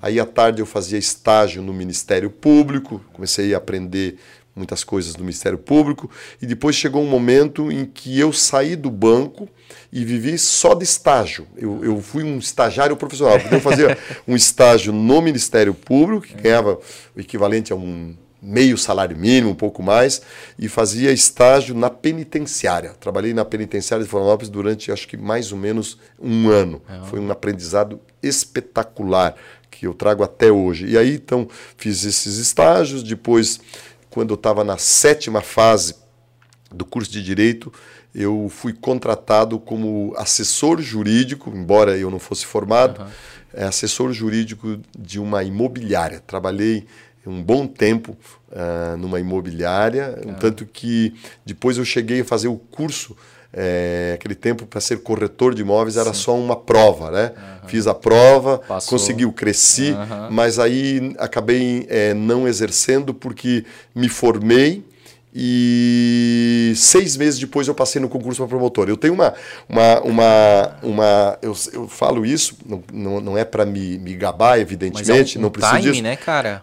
Assim, ó, em nove anos eu saí literalmente da estrebaria do chiqueiro de porcos e estava no Palácio do Governo tomando posse como promotor de justiça. Caramba, é, caramba. Foi espetacular. Eu, eu aproveitei as oportunidades. Eu morava com. Nós morávamos em três no final. Os três passaram no concurso primeiro que fizeram, dois para juiz e eu para promotor. Então, seis meses depois, eu me formei em dezembro, uhum. em julho eu passei é, no, vestibu no, no concurso para promotor uhum. e em 15 de agosto uhum. é, eu assumi. Agora, dia 15 de agosto, agora vai fazer 34 anos que eu tomei posse é, no promotor. cargo de promotor. E aí tem uma coisa bem curiosa. É. O, eu passei no concurso e e aquilo para mim foi uma coisa natural, assim. Né? Eu era um bom aluno, ah. tal, fiz a prova, passei. E aí foi o dia da posse, né? Era no Palácio do Governo. Eu nunca tinha chegado na frente de um governador. Porra, hoje Sim. eu sou candidato, né? ah, né? Olha só. Olha só como a vida é, é, vai. Né? E o, Quem que era? O, era o Pedro Ivo Campos. Oh, Pedro né? Ivo Campos. E tem uma coisa bem curiosa. Eu até depois conheci a filha dele. Um dia quero falar para ela isso. Ele era um homem assim, tinha um sentimento humano muito, muito diferente assim. Aí eu, eu cheguei lá no para tomar posse, alguém disse da onde eu era, filho de agricultores, li, li uma pequena é, bibliografia e ele me entregou a minha carteirinha e falou assim: parabéns, tu tem uma trajetória invejável, sucesso para ti. Eu guardei aquela, aquela é, um ar assim bem, bem paternal assim. Uhum. E logo depois ele morreu, ele acho que dois anos, ele morreu durante ele o mandato. problema das pernas, é, ele né? tinha um problema de, acho que de circulação, é, alguma coisa. Uh -huh. Ele morreu é, jovem ainda. Uh -huh. É, e morreu durante o cargo, né? Uhum. E eu, eu, lembro disso. E, e aí lá durante, durante a, a posse, né? É, terminou a, a sessão ali, eu via que todo mundo com família, e aí o pai do hoje desembargador Hernando, ele passou no concurso para promotor comigo, é, falou assim, ô oh, Tramontinho, eu quero conhecer a tua família. Aí eu falei, mas eu não tenho família. Mas os teus pais não vieram na posse? Eu falei, não, o pai nem sabe que eu, que eu passei no concurso. Mas como isso? Não, mandei uma carta avisando o pai, não sei se demorou, eles não entenderam ou não deram a importância e não tinha ninguém na minha família. E aí todo mundo saiu com as famílias para comemorar, para jantar. Imagina um concurso que tinha lá, acho que 5 mil candidatos, passaram 20. Nossa. Um concurso difícil. Não sei se tinha 5 mil, 3, 4 mil, mas era não, um, é, é um dos concursos mais difíceis que tem, né? Para promotor e para juiz. Na época, pelo menos era assim. E aí eu fiquei tipo um um cachorro perdido em dia de mudança, né? Porque é. todo mundo foi com as famílias.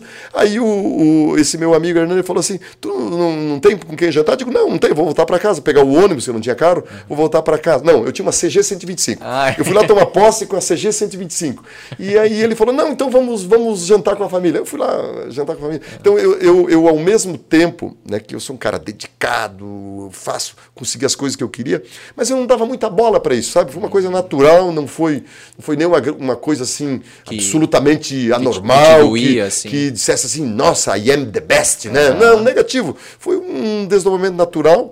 E aí eu passei é, no concurso. E tu passou na OAB também? Ah, sim, já tinha passado. Já tinha passado, né? Já tinha passado. Tá. Naquele tempo não tinha, não era grande, não tinha o, o, exame da OAB. A gente fazia só uma provinha pro forma lá na, na universidade. Tinha pouca faculdade, né? Só tinha, quando eu me formei só tinha federal, Univale e FURB. Uhum. Nem Joinville tinha. A, Univille. É, Univille. Eu, eu acho que estava começando a Univille, e então só tinham essa. Depois o curso de Direito foi. Não dava para é, dificultar muito a entrada não, de novos profissionais. Né? Não, é. E você se formava, já tinha mercado de trabalho. Sim. Eu fui trabalhar num, num, com um professor meu, porque daí network. Né? Uhum. Você, você, o professor vê o aluno que se que destaca, é, que destaca, aí ele me convidou, fui trabalhar num, num, escritório de advocacia assim muito bom e o promotor ganhava muito mal naquela época, né? E aí eu cheguei e, e falei, é, doutor Murilo, Murilo Rezende Salgado, era um advogado muito conhecido, é, professor de processo penal na universidade. E aí eu fui ver quanto é que ganhava o promotor. Eu era estava formado há seis meses, claro, o escritório era bom, eu ganhava quase igual ganhava um promotor. Aí eu falei, doutor Murilo, eu acho que eu não vou assumir esse negócio não. Cara. Vou ter que ir para o interior, eu já vim do interior, é, já estava gostando da, da, da, vida na capital, daí ele falou, meu filho, não, assume, estava é, para entrar a Constituição, né? Porque eu, eu, eu, eu, só posso ser candidato justamente por isso, porque eu entrei um mês e meio antes da Constituição de 88, 88. que é 5 de outubro. Uhum. Eu passei no concurso em 15, eu assumi em, em 15 de agosto. E, e aí o doutor Murilo falou: não, está vindo uma Constituição aí, o Ministério Público vai ter um protagonismo, vai ser mais valorizado, o serviço público vai ser mais valorizado. Vai, tome posse, depois se tu não gostar, tu volta aqui. Aí eu, eu decidi tomar posse. É, vim trabalhar em Brusque, minha primeira comarca, trabalhei ali cerca de seis meses, e isso em 88. Em março de 1989. Eu fui designado para trabalhar um mês aqui em Blumenau. Vim contra a vontade, porque eu já estava meio ambientado lá em Brusque. Uhum. Vim aqui e nunca mais saí. Adorei. Oh. Sabe o que aquele amor à primeira vista com Blumenau? É, foi espetacular. É, fui morar no corpo de bombeiros, porque a grana era muito curta. Sério? E aí o coronel, um coronel chamado Jurandir, é, um, um, uma pessoa espetacular, falou assim: Ó, oh, Tramontim, eu sei que você está meio mal, porque aquele tempo o salário atrasado e não sei o que mais que tinha ali. E aí eu fui e morei seis meses é, no Corpo de Bombeiros. Aquele ali da, da, Rua, da 7, Rua 7? Da Rua ali, 7 Porra, é, é. Caraca. A, a época o bombeiro era, era polícia militar, né? É, ele era, era subordinado à polícia militar. E até foi uma coisa curiosa que eu tinha recém passado no concurso, sempre muito humilde. Aí o coronel, eu não, não entendia como é que era a, a a linguagem lá da, da caserna que chama, né? Aí o coronel Jurandir, que era um coronel assim, muito autoritário, chegou e chamou o capitão que comandava o, o bombeiro e falou assim: ó, o doutor Tramontim vai morar aqui, ele vai, ele vai, vai, vai pagar aquela quantia que um policial paga uhum. e ele vai ter tratamento de oficial. Não sabia o que, que era tratamento de oficial. Aí, tá bom, Uh, fui pegar minhas coisas. Quando cheguei lá, já tinha o pessoal batendo oh. continência para mim, os soldados, porque pro, ele passou a ordem Sim. lá, vai ser tratado por oficial, então todo, todo mundo uh, tratava, uh, acatou a ordem. Fazia, né? fazia a continência, os praças, né? Uhum. E aí eu, eu é, é, via assim, todo dia o cara batia continência, é, soldado não sei o que se apresentava de manhã. Eu falei, cara, mas eu sei quem tu é. Não, mas tem que apresentar de novo, tem que dizer nome e tal. E foi uma experiência... Ficava até meio sem jeito, assim, Fica né, meio cara? sem jeito, meio constrangido. E, e, aí sabe por que, que eu fiquei em Blumenau, nunca mais saí? Porque o, tinha um promotor chamado Luiz Carlos Schmidt de Carvalho. Hum. É pai do, do, do, Luiz Carvalho, que é advogado hoje, uhum. promotor muito destacado. Eu tinha sido estagiário dele em Florianópolis, né? Ah. Pra tu ver, você falou as relações. Eu tinha sido estagiário do Dr. Carvalho, vim para Blumenau, o Dr. Carvalho me recebeu, ele conhecia o coronel Jurandir, né, que ele, o Carvalho falou, fica aqui, Tramonte, tu é bom promotor, eu quero que tu fique aqui. Eu falei, mas eu não tenho dinheiro, Carvalho. Eu tinha um apartamento em Brusque. Não, mas eu vou falar com o coronel Jurandir. O coronel Jurandir é, me deu essa oportunidade. E aí, o doutor Carvalho me pediu para substituir ele na FURB, para dar aula na FURB. Uhum. E eu fui lá dar aula. Rapaz, adorei dar aula, que eu nunca mais parei. Praticamente com um ano de Ministério Público. É, menos de um ano menos de Ministério de um Público. Ano. Mês de março eu já estava ali, menos de um ano eu, eu comecei a dar aula, me apaixonei pela, pela faculdade e um tanto que nunca mais saí de Blumenau, até a minha carreira, que geralmente tinha que ir para o interior e tal, só fiz a minha carreira aqui por perto, trabalhei em Pomerode, trabalhei em Dayal e trabalhei em Blumenau. Eu sou um promotor local, uhum. nunca saí de Blumenau. Eu moro aqui há 33 anos, uhum. né, literalmente, e nunca mais saí daqui de Blumenau e acho que pouco provável que eu venha a sair. Que né? massa, cara. A gente gosta quando né, as pessoas têm esse amor pela cidade, né? Tanto é que o Blumencast é bem bairrista, sim, né? Sim. Uh, e deixa eu te perguntar, uh, o, tu foi trabalhar no fórum, né? Porque o promotor trabalha no fórum, né? Trabalha no Qual fórum. que é o fórum que naquela é, época? Era aqui ao lado da prefeitura. Ah, era ali é, ainda? É, era ali. Já, já tinha acontecido aquele incêndio? Que, que aconteceu ali da, da prefeitura, do fórum mesmo, porque aconteceu isso. Então já tinha acontecido. Se tu não lembra, já não tinha, acho que foi de 84, disso. se eu não me é, engano. É, não, não me lembro disso. Não, 54, né? eu acho. É, é, não, não me lembro. um incêndio grande, e, que, é, que destruiu o arquivo histórico e tal. Eu, aí eu morava, consegui um apartamentinho aqui bem perto do fórum, não, não usava carro, Sim, nada. tudo era bem pertinho. Tudo bem perto, e aí ia para a universidade. E a universidade foi muito legal, porque eu tinha 26 anos, né? Uhum. Então eu tinha praticamente a idade dos alunos, um pouquinho mais. Uhum. E isso foi Professor muito, da galera. É, eu era o queridinho, é. paraninfo, patrono, ah, nome de turma. Era, era chamado para tudo. Era, eu era o, o, o, o queridinho, mas modéstia à parte, diziam que eu era um bom professor, né? Eu tinha uma relação muito boa. E hoje eu tenho muitos amigos meus que foram meus alunos, os melhores amigos. Hoje, um dos meus melhores amigos foi, coincidentemente, o meu vice, quando fui concorrer à Prefeitura de Blumenau, uhum. o Darcy De Bastiani, uhum. doutor Darcy De Bastiani, e ele foi meu aluno. Né? Olha, né? cara, Eu dei aula para muita gente que Imagina. hoje, é, por exemplo, das pessoas é, com destaque na vida pública, o Napoleão foi ah, meu é? aluno, Olha. o Alba foi meu aluno, o Nats foi Sim. meu aluno para falar do, do, uhum. do, mundo político, né? E inúmeros advogados é, bem sucedidos da cidade, eu tive o privilégio de participar de uma forma direta. Também tá todas digitais lá, né? É, assim é. como na Paraty. O, o Dom Pedro II. Ah não, não desce ela para ele. Tem uma frase. é, mas, mas o Dom Pedro II foi para a história como, como um bobalhão e tal. Ele era um dos, dos, homens mais cultos que o Brasil já teve. Verdade. É um homem de uma cultura. Ele conhecia botânica como poucos. É, ele é, gostava muito de tecnologia. Ele que trouxe o, o telefone para. O primeiro, o primeiro chefe de Estado a falar num telefone no mundo, é, na Filadélfia. Uhum. Né? Eu, aliás, existia uma coisa que eu adoro é biografia. Ah, eu sou também. apaixonado por, por biografia. E o Dom Pedro II tem uma frase que ele disse assim: se eu não fosse imperador, eu queria ser professor. Oh. Né? Ele dava muito valor à educação e, e eu digo para ti também que se eu não fosse promotor, eu queria ser professor. E coincidiu que eu fui as Os duas dois, coisas. Né? né? Que bacana. É, então, é, então, de toda essa minha trajetória, André, eu quero dizer para ti uma coisa assim que que até hoje eu sou grato é, a Deus ou ao destino, seja qual for a força que me trouxe isso, porque eu sou produto do improvável, né? Na verdade, é, o provável As é que eu ficasse jogavam contra, né? totalmente contra. Então, é, que eu consegui é, ter o privilégio de trabalhar em algo que me realiza. Uhum. Então, eu para mim, eu digo isso às pessoas às vezes é, acham que é conversa, eu sempre levantei na segunda-feira com muito prazer. E eu tenho uma tristeza enorme, enorme, quando eu vejo uma pessoa que trabalha em algo no qual ela não se identifica. Eu tenho uma cruel dúvida.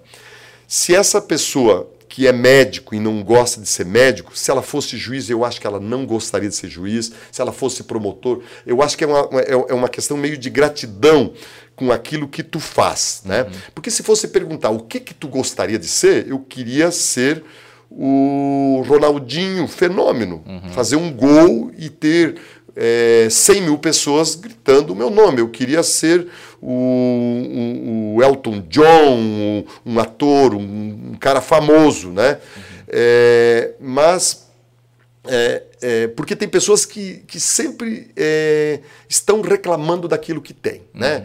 É, quando elas têm um salário de, de 2 mil, elas querem ter quatro. Quando elas têm quatro, elas querem ter oito. Estão sempre reclamando daquilo sempre que insatisfeitas. Sempre insatisfeitas. Inclusive com as profissões. Eu vejo isso muito no, no nosso meio. Né?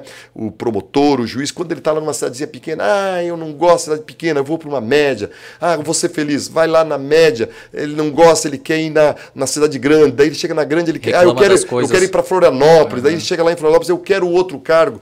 Então daí eu sempre digo que essas pessoas, o problema não é o trabalho, o problema é elas. Sim, tá, né? tá, tá, dentro, é interior, tá, né? Tá dentro dela. É, e eu, ter gratidão, né? É, é, aí eu sou um, um, uma pessoa realizada como promotor, como professor. Aí eu, eu, eu, fico perguntando assim: se eu tivesse sido veterinário, será que eu seria um cara realizado? Seria um cara uhum. realizado. Com Entendi. certeza. Se eu tivesse sido médico, seria, porque eu acho que, que é, o grau de satisfação, de reconhecimento, de gratidão por aquilo que tu tem é um sentimento que vem de dentro. Isso, por isso que eu, que eu é, nessas questões de felicidade, é, de ser realizado ou não, eu acho que ela é muito mais psicológica, interior, é, produto da tua trajetória do que da coisa em si, propriamente é, por, é porque o ser humano, a maioria das pessoas, elas é, ficam pensando sempre no, no, no, no, na chegada e elas não curtem a jornada. E eu já, dei, já, já deu para perceber em ti assim que tu curte a jornada. Por mais difícil e, sim, e, simples que ela pudesse ser no início, mas tu tava ali. Tu, tu tinha uma esperança em alguma coisa que tu não sabia exatamente o que, que era, mas tu queria sempre, tu estava sempre trabalhando e lutando por uma vida melhor. E, e, é isso que as pessoas, é isso que tu falou. Tem um, um memezinho, assim, um post que eu vi esses dias do. É, é, um desenho assim, uma fotinha de um desenho. Daí tá o motociclista olhando pro carro do lado. O carro do lado tá olhando pro carro esportivo. O carro esportivo tá olhando é, para um, um, um helicóptero. Né? Isso. Né? E, e assim, o helicóptero querendo. É, é sempre cada vez mais. Vai, vai ao infinito, exatamente. É. Por isso, né, que é, uma coisa também que tu citou ali, a gente leu recentemente um livro do Cortella que fala por que nós fazemos o que fazemos, né? E aí tu, tu citou o Ronaldinho, ah, eu, né, se fosse para escolher, eu queria ser o Ronaldinho. Mas a gente sempre olha as pessoas bem-sucedidas no palco, fazendo Exatamente. o que elas gostam. Você não sabe como é que é a vida do cara. Os bastidores. Eu tenho mesmo, os, absolutamente os mesmos problemas que que, que, que todo mundo, qualquer um. E assim, pro, pro Oscar Schmidt chegar a ter o título de mão santa, a gente sabe que ele contou, né, que depois do treino lá, que era um treino exaustivo, ele ainda arremessava mais 100 cestas, uhum. né? Arremessos livres. Então, assim, quem que está disposto a fazer isso depois de um treino cansativo, ainda arremessar mais 100 cestas? O, o Ronaldinho é a mesma coisa. Ele, ele tinha um treino exaustivo. É sempre quando tu quer se dar quando tu quer dar mais. Aí tu começa a passar da régua, né? Porque Sim. existe ali uma, uma regularidade, existe a, a mediocridade, que às vezes é, é, tido como pejorativo, mas Sim. medíocre é médio, médio. é do médio. Uhum. E aí, cara, quando tu começa a, a passar dessa mediocridade, aí onde também tu começa a ser destacado, tu começa a perceber, as pessoas começam a te perceber Sim. diferente. Pô, mas o Tramontim é um profissional diferente, dedicado, Sim. responsável, disciplinado, inteligente tudo mais. Por quê? Quantas horas de estudo tu se dedicou para aquilo ali, né? Eu, eu, eu é, sempre digo, né, que as pessoas ficam muito olhando, como você falou, na chegada. E o sucesso, ele é decorrente é, de uma trajetória, né? E quando eu falo sobre isso, eu sempre pontuo o seguinte, é, porque as pessoas, alguns falam, ah, você é inteligente. Não, eu sou esforçado, né? E uma coisa que para mim é muito claro, o, o, a inteligência é 10%. 10% é inspiração, uhum. 80% é transpiração, transpiração. 90% uhum. transpiração. Então, na verdade, é foco, é esforço, uhum. é dedicação, é busca pelo resultado. E essa questão que você falou do, do caminho, para mim, ela é extremamente importante. É, eu, estamos hoje no dia 2 de agosto. Né? Sou pré candidato a governador de Santa Catarina. Não sei o que vai acontecer no dia 2 de outubro. Tenho duas opções, né? Uma, eu me elejo, outra eu faço 1% dos votos, dois, ou não interessa. Eu não estou absolutamente nada preocupado com o dia 2 de outubro. Eu quero aproveitar a caminhada. Eu sei que a caminhada vai ser espetacular, eu vou conhecer um monte de coisas, eu vou sofrer, eu vou me frustrar, eu vou ser injustiçado, eu vou ser agraciado, eu vou ser admirado.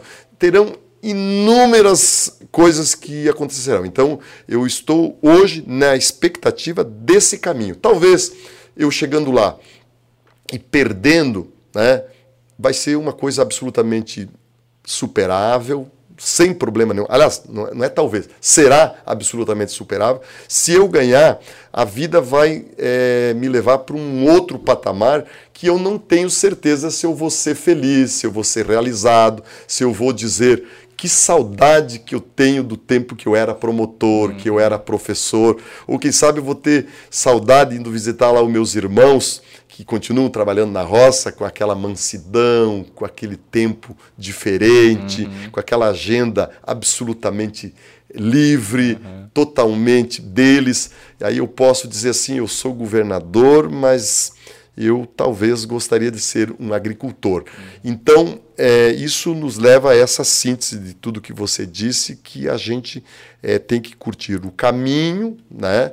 E depois o pódio é apenas uma decorrência daquilo que tu viveu. Aí começa um outro caminho, né? É. E, e, e, também tem o seguinte, né? Quando você está no, no auge, a chance de cair é, é muito maior, grande, né? Exatamente. Então... Né? E, e, isso mostra, cara, que tu é um cara bem resolvido. Eu acho que isso é bem legal, é bem inspirador, assim, é, saber dessa tua tranquilidade, assim, porque é, às vezes a gente percebe pessoas que dizem isso, mas dá pra ver que é da boca para fora, certo. assim, né? Dá pra ver em ti que tu é um cara, assim, bem pé no chão, bem tranquilo, bem resolvido. Como tu falou, tu sabe que tu vai enfrentar... É, situações de injustiça, ah, tu, né, né, tu vai, mas tu também vai é, conhecer pessoas fantásticas, lugares fantásticos, né, vai, vai ter apoio também, Sim. né. É, eu, eu, eu, eu, vi, eu tenho três situações que eu quero falar para ti, né. A primeira é, que a gente tá falando aí de jornada, né? E tu é um cara que apaixonado por moto, né? Tu é motociclista, né? Uhum. Então, cara, imagina que tu. Eu até vi esses dias na tua rede social tu convidando o pessoal para ir pro Ushuaia, por exemplo, certo, né? É. Cara, imagina tu ir uma viagem enorme, longa. A gente já foi de carro pro Chile, até Santiago, né? E a gente via aquelas motos, cara passando, tudo em direção ao Ushuaia, assim, a gente, cara, a gente de carro já é difícil, imagina de moto. Mas assim, é a questão, tu não vai ficar pensando na chegada até o Ushuaia, tu não vai esperar para viver a vida quando tu chegar no Ushuaia, tu vai curtir todo aquele caminho, aquelas maravilhas, aqueles lugares, as paisagens. Uh, também o, tem a, as dificuldades, mas tu tá ali geralmente, tu pode ir sozinho, mas se tu tiver em amigos também é legal aquela confraternização, né? Então, como isso que é bom, cara, a jornada, né? Tu sabe que é, é isso que você é, pontuou, é, fecha o nosso, o nosso raciocínio aqui. Eu, esses dias, estava olhando as fotografias é, da última viagem que eu fiz, que foi para o Ushuaia, e, e, as que eu mais gostei foram as do caminho. Né? Chegou lá, tirei um monte de fotos e tal, mas a, a, a viagem mesmo foi o caminho. É. Né? Quando a gente parou no lugar, quando a moto quebrou, quando a gente chegou no local e não tinha hotel para ficar, tivemos que dormir lá meio num, num lugar improviso, é, testando as amizades, né? nós fomos em três, hum. e aí aqueles momentos de tensão. Isso tudo foi o que marcou. Uhum. Foi a parte mais interessante da viagem, foi essa. E isso serve para a vida, né? Porque, é, no fundo, a vida é uma, é uma corrida, né? Você está indo para um lugar que você vai morrer. Né? É, Na verdade, nós é. estamos ao caminho da morte, né? Uhum. E eu quero chegar lá, no, no meu caso da vida, e ter um bom saldo médio. Né? Eu acho que a, a vida a gente é, se engana, as pessoas que querem é, ter tudo, é, acho que tudo vai dar certo, que tudo maravilha, a felicidade é um, é um sentimento de satisfação constante. Sim. Pelo contrário, né? eu sempre digo que é, a frustração ela vem do excesso de expectativa. Sim. Por isso que você nunca vai me ver com um sentimento de tristeza, de é, frustração, porque eu não exagero nas expectativas. Tenho pé no chão, eu sei o meu tamanho, eu sei a minha velocidade, eu sei como as coisas vão acontecer. Isso serve para um passeio de moto, isso serve para uma candidatura ao governo do estado, isso serve para a vida pessoal, para tudo. Uhum. Né? Então, a, a, a, a, vida, a gente é, dosa ela, a gente dá a cor que a gente quer. Eu, Perfeito, eu tenho uma tranquilidade é, muito grande e eu digo para ti assim, se hoje, se eu tivesse que morrer hoje, por exemplo, porra, cara, eu Tranquilo. morro de boa, cara, assim, de boa, porque eu, eu aproveitei todas as oportunidades. Inclusive, quando foi para decidir depois podemos até falar, se o tempo permitir, ah, quando eu fui candidato a prefeito aqui em Blumenau. Mas quando eu fui é, decidir ser ou não ser, aceitar ou não aceitar ser candidato a prefeito, a, a governador, eu é, liguei para o Adriano Silva, o prefeito de Joinville, uhum. a quem hoje já tem uma, uma relação de amizade, e eu queria desistir. Eu cheguei um dia, eu acordei, eu pensei, não, é demais para mim, eu não, não acho que terei mais contras do que pró. E aí eu mandei uma mensagem para ele, né? eram 10 horas da manhã, eu tinha que decidir até o final da tarde. E, e falei assim: Adriano, preciso falar contigo. Cara, eu não sei se ele estava no banheiro, cara, porque um prefeito de Joinville, é, ele na hora respondeu: pode ser um almoço? Aí eu falei: pode. Quando? Hoje. E eram 10 horas, até Joinville tu não chega em duas horas. Eu peguei a minha moto e fui lá. Aí cheguei lá, ele me recebeu e me convidou para almoçar. Fomos almoçar. Daí disse assim: Tramontim, olha só. Você gostou de ser candidato a prefeito de Blumenau? Adorei. Você saiu maior do que entrou? Muito maior do que eu entrei. Ele falou assim: Pois olha, então, eu sou o prefeito da maior cidade de Santa Catarina é, sou do mesmo partido que tu e eu não perderia essa oportunidade. Eu estou te convidando, te sugerindo que você vá. Você vai ter uma experiência é, marcante. Não te preocupe com o resultado, não te preocupe com aquilo que vai ter lá no final, mas sim a caminhada. Ele, ele é uma pessoa assim que tem um, um, uma, uma paz, assim, uma pessoa assim contagiante, assim, de uma serenidade irritante, digamos assim, né?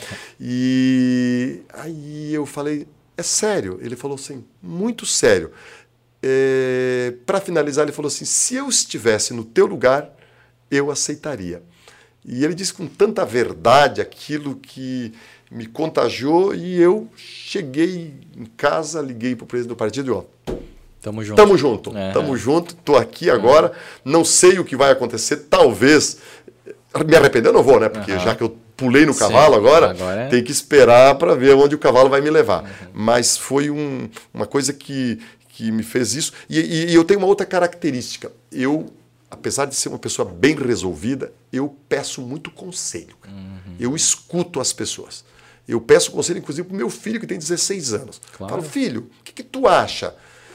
Ele dá. Porque as pessoas que estão de fora sempre têm uma visão que, se você tiver a, a, a humildade de prestar atenção nela, é, dar a importância que ela tem, Exato. você seguramente vai extrair muita coisa. Então eu, eu peço conselho para muita coisa, uhum. geralmente para as pessoas mais simples, sabe? Uhum. Porque as pessoas mais simples elas têm muito mais verdade e quando uma observação, uma observação é feita sem eventual interesse, por uhum. exemplo, ela é muito mais genuína e muito mais digna de credibilidade. Então eu é, eu via muito meu pai, uhum. mesmo até agora ele morreu o ano passado, uhum. e eu perguntava para ele alguma coisa. Ele, naquela simplicidade, um homem que tem a segunda série do primário, mas tem muita sabedoria uhum. ali. E eu não me constranjo se, para uma grande decisão, eu tiver que perguntar alguma coisa para o meu jardineiro, para a minha empregada, porque eles têm, às vezes, muito mais experiência muito mais vivência, muito mais sabedoria do que muito PhD por aí. Justo. Então, é, o exercício da humildade, tanto para a gente viver como para a gente é, é, se representar perante os outros, ou quanto para a gente absorver dos outros, a humildade de todos os valores é, que a cultura nos concede, eu acho que seguramente é o mais importante para qualquer coisa, né? Uhum. Para o trabalho, para o casamento, para o relacionamento, para as amizades, para a vida, enfim, para tudo a humildade é um, uma coisa que é insubstituível para mim. Mas a humildade ela tem que ser uma coisa que genuína, que, né? Ah, Como tu falou, né? Uma ser. coisa que, que me marcou bastante, Tramontim, foi na tu falou ali, né? A gente tava falando de moto e aí tu também falou da questão aí da eleição municipal, né? Uhum. Eu lembro uma coisa que me marcou bastante foi aquele vídeo que, que fizeram, acho que de ti ali, de, na, no dia seguinte a eleição, tu voltando pro fórum de moto e tal, e tu falou, né? Ó, tô voltando aqui na minha motinha e tal. Cara, aquilo ali transmite muita humildade, muita simplicidade, muito pé no chão, é, sem aquela. Uh, a, a, as mágoas, né? Porque a política tem muito sim, isso, né? Sim, tem muita coisa negativa, muita, muita to toxicidade, né? Tem que tomar muito cuidado, tem que se blindar muito é. isso, né? Pra, pra tu não deixar que aquilo ali te abata. A gente já conversou aqui com vários políticos, ex-políticos, e a gente percebe o quanto que eles sofreram, porque muitos não conseguem não sustentar. nunca mais. Não. Ele perde o brilho nos olhos para sempre. Meu, né? bem isso aí, cara. É, é, que nem um, um, pai que perde um filho. Né? Você, você nunca mais vai ver nele o brilho nos olhos. Isso. E tem gente que faz isso. Mas sabe por que, que é isso? É. Porque apostaram muito, criaram muita expectativa, já se consideraram eleitos, né? Uhum. A, a, ou seja, soberba. Né? Então não tiveram humildade uhum. para saber que você entra num jogo, meu amigo, a, a chance de perder ela é muito maior do que ganhar. Né? Total. Né? Porque nesse caso nós vamos ser é, em sete candidatos, pelo menos que estão dizendo por aí, sete ou oito. Uhum. Tem seis que vão perder. Cara. Exatamente. Né? E se os seis é, apostarem em tudo, que a vida dele vai ser isso. Então, no fundo, é, tu tem que fazer as coisas sempre é, com o pé no chão. Uhum. Né? Tu tem que dar o passo, como os antigos dizem, dar o passo conforme a, a tua perna. perna. Uhum. E nunca exagerar nas expectativas. Sim. A gente tem que dosar as expectativas. Eu acho que é, é a grande lição que eu tenho na minha vida, desde é, uma viagem. Quer saber qual é a pior viagem que você faz, cara? Ah. É aquela viagem que você acha que vai ser a viagem da tua vida. Da tua vida, né?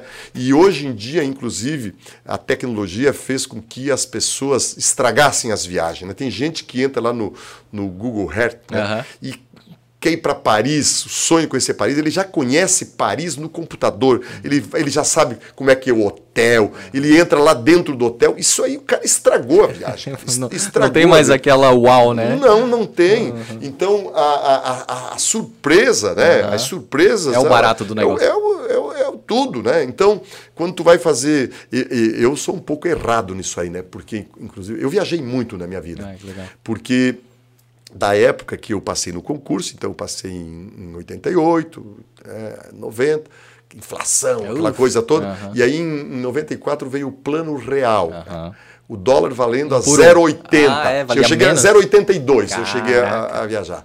Uma passagem para Londres era mais barato do que tu ir para Bahia. Porra. Então eu viajei muito e, e aí o, talvez um defeito que eu tenho, eu, eu não gosto de me programar. Não eu, se planeja Ah, não, eu, se eu, joga. Via, eu me jogo assim e eu tenho o hotel da chegada. Ah, né? Do primeiro uh -huh. dia tem o hotel e aí do segundo dia eu vou ver porque se eu vou ficar naquela cidade. Ah. A não ser que seja uma viagem assim diferente, o casal vai para uma lua de mel ah. ou vai lá para algum evento daí, mas se não assim quando tu vai para uma viagem porque tu às vezes cria uma expectativa é, de Londres. Ah, quero Londres. Chega lá, não é aquilo que tu espera é, Londres vai continuar sendo a mesma, mas você foi pensando numa coisa, é outra, e você resolve ir para a Escócia. Uhum. Se você já contratou o hotel, tu vai se forçar a ficar vai ali. Se forçar a ficar. Então eu, eu reservo o hotel para o dia é seguinte. Ainda mais hoje com, com o Booking. Meu Deus é do céu. Fácil, né? Eu viajava no tempo do mapa, né? Nossa, então aí era um, era um inferno, mas ao mesmo tempo o cara conhecia melhor é os lugares, né? Porque... E conhecia mais pessoas, porque tu pedia ah. ajuda, né? Pedia indicação, né? Ah, onde é que é? E a gente sabe que nada como a pessoa que mora ali para dar a melhor dica, né? Da onde se comer e tudo mais. então, uma, uma das primeiras viagens que eu fiz né, foi curioso, porque uma frustração que eu tenho, cara, se me disser assim que eu tenho lá minhas frustrações, eu tenho. Uma que eu não tive a disciplina suficiente para aprender inglês. Sim, tá. Né?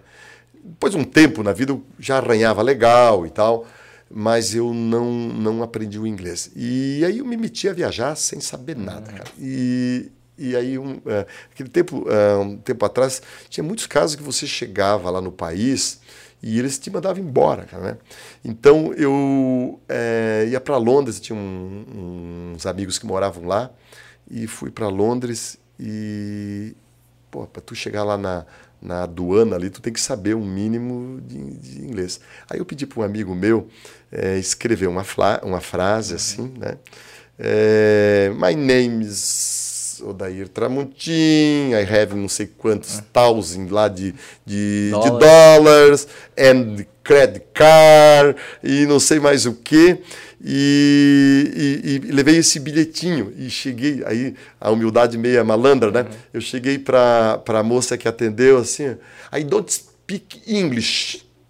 Aí mostrei uhum. o bilhete que o meu amigo tinha escrito. Uhum. Ela olhou assim com, com um ar de ternura, assim. E eu mostrei o dólar, o cartão. Ela pegou lá, bateu o carimbo, me mandou. E eu fui, welcome. É, welcome e tal. E disse o número de dias que eu queria. Eu falei, ó, quero um mês. E fiquei um mês lá. Mas cheguei, aí fiquei lá e aprendi um monte, porque daí me atraquei a viajar para a Escócia, País de Gales é, e outros lugares, sem saber nada de inglês e perguntando para as pessoas, me virava. Então, Cara. existe uma linguagem universal que é a paciência e outra é money. Né? É, exatamente. o money, o e, money. O, e, o, sorriso, né, cara? Porque o é. sorriso é universal mesmo, né? É. Tu vê, ela te deu um sorriso pronto, ali, pronto, resolveu, tu também deu um sorriso, né, cara? Tudo, isso ali quebra tudo, barreiras, né? Quebra barreiras. Cara, deixa eu te perguntar, é, né, na tua vida aí de, de promotor de justiça, com certeza tu pegou aí centenas de casos, né? É, qual, quais foram os que mais te marcaram? Tu sabe que é, eu tive, de fato, casos muito interessantes, mas o, o que me causou mais sofrimento é, foi o caso da Bianca Varros. Recente, né? Muito recente, é. por isso que eu digo, um dos mais recentes. É, ele me tocou muito porque a forma como foi praticado o crime, mas principalmente pelas consequências, e eu não falo da Bianca. A Bianca morreu, uhum. né? Da mãe dela, uhum. a dona Sônia.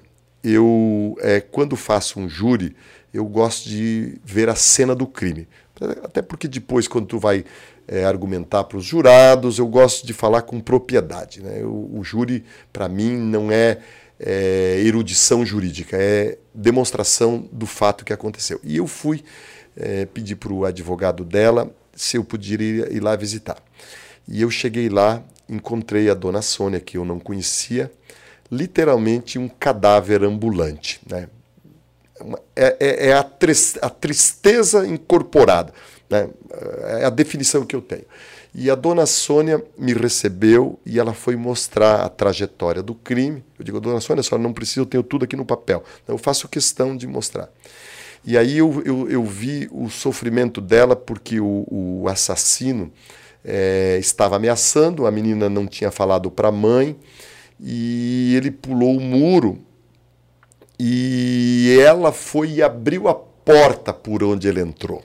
Hum. Né? Ela abriu a porta, ele entrou com o revólver em punho, ela é uma, era uma mulher pequena, e a Bianca correu até o banheiro e tentou se segurar. Eu fico imaginando o desespero dela. Tentou fechar a porta, o cara, ela não conseguiu chavear, ele empurrou, foi lá e deu um tiro bem assim no, no, no, no nariz dela.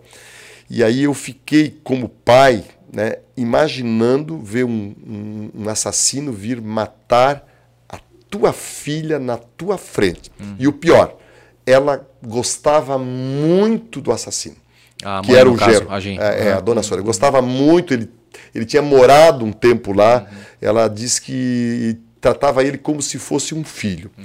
E aí ele matou ela e foi embora e ela ficou ali naquele desespero, né, com a filha, aquela cena toda ensanguentada.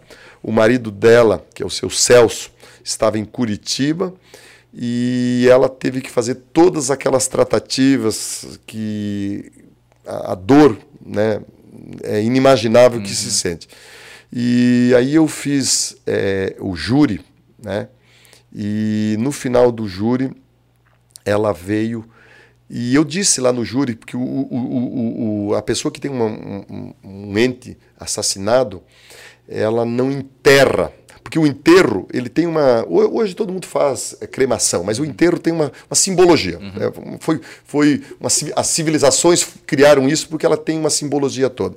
E o enterro, geralmente, quando a gente enterra um ente querido, é uma despedida ali. Né? Ali é, é a finitude mesmo da vida, cruel como ela é. Mas quando é assassinado, não. O enterro só vem com o julgamento, porque você deixa o corpo ali, mas a prestação de contas vem lá no julgamento. E quando terminou, e eu falei isso lá, né, que nós estávamos naquele momento fazendo o sepultamento da Bianca, que ela para a família dela ainda não tinha sido é, sepultada. E aí, quando saiu o veredito, ele foi condenado, acho, a uma pena de 25 anos, 24 anos, que para mim foi muito pouco.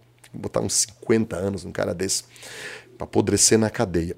E, e aí eu, ela me chamou para me dar um abraço. Daí ela falou assim: Doutor Tramontim, muito obrigado. Eu falei: hum, só cumpri meu dever. Não, o senhor foi brilhante, é, fez justiça e agora eu posso morrer em paz. É, eu achei que fosse uma expressão dela ali daquele momento. E depois passou-se o tempo, né? ela nunca mais apareceu. É, alguém disse que ela queria me dar um presente, eu disse que eu não gostaria. E, e aí, durante a campanha, eu estava andando numa rua ali no bairro da Velha. De repente parou um carro, uma pessoa gritou: Doutor Tramontim, doutor Tramontim, quero falar com o senhor. Era ela. Né? Ela me deu um abraço afetuoso, mas ainda estava um cadáver ambulante. Né? Não tinha mais brilho nos olhos.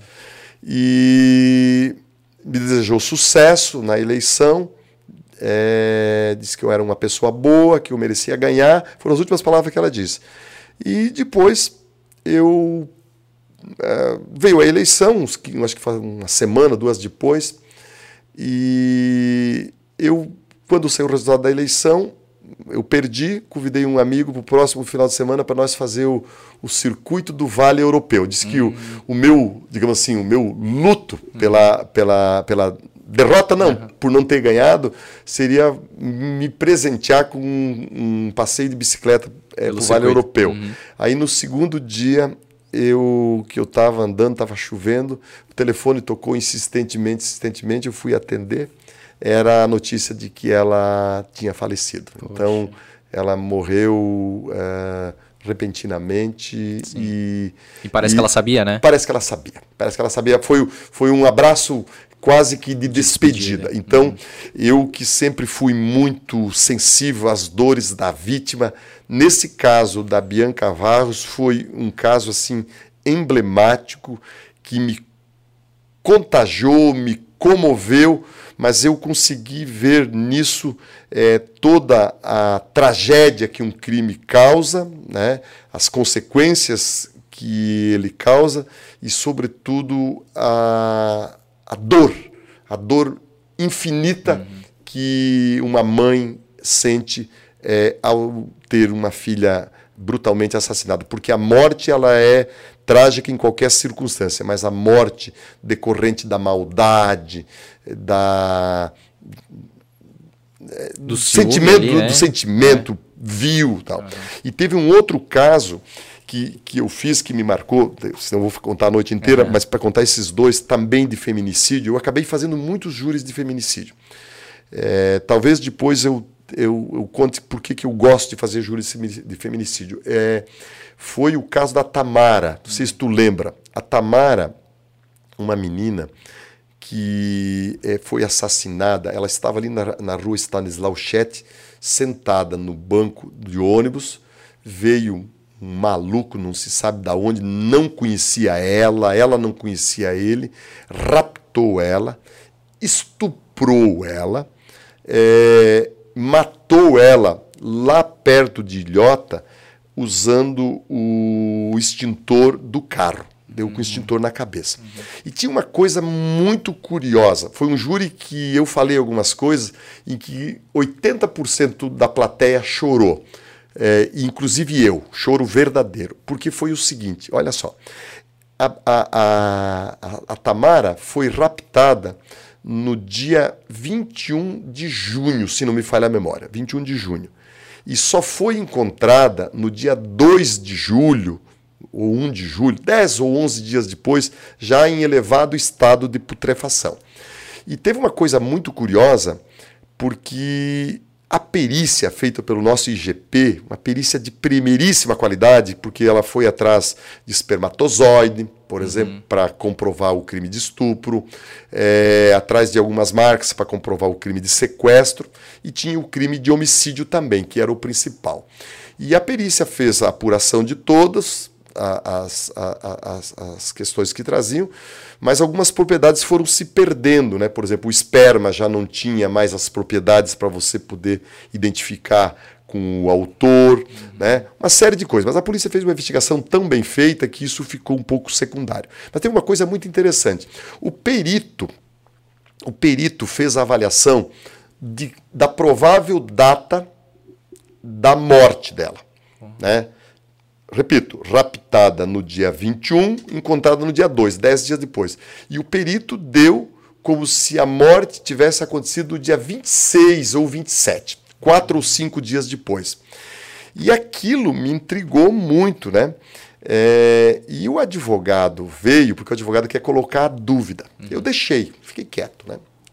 É, o que, que aconteceu?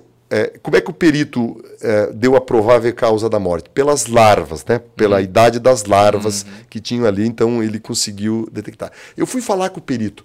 Tu tem certeza disso, cara? Ele falou: tenho absoluta certeza. E aí poderia ensejar que não teria sido ele, né? Porque uhum. ele foi preso no dia seguinte. Uhum. Né? Pô, se ele foi preso no dia seguinte e ela morre quatro ou cinco dias depois, depois poderia ter sido uma outra pessoa, ele negava a autoria. Aí eu é, nunca iria pedir uma condenação de alguém que eu não tivesse certeza. Mas eu tinha certeza absoluta que era ele por outros elementos.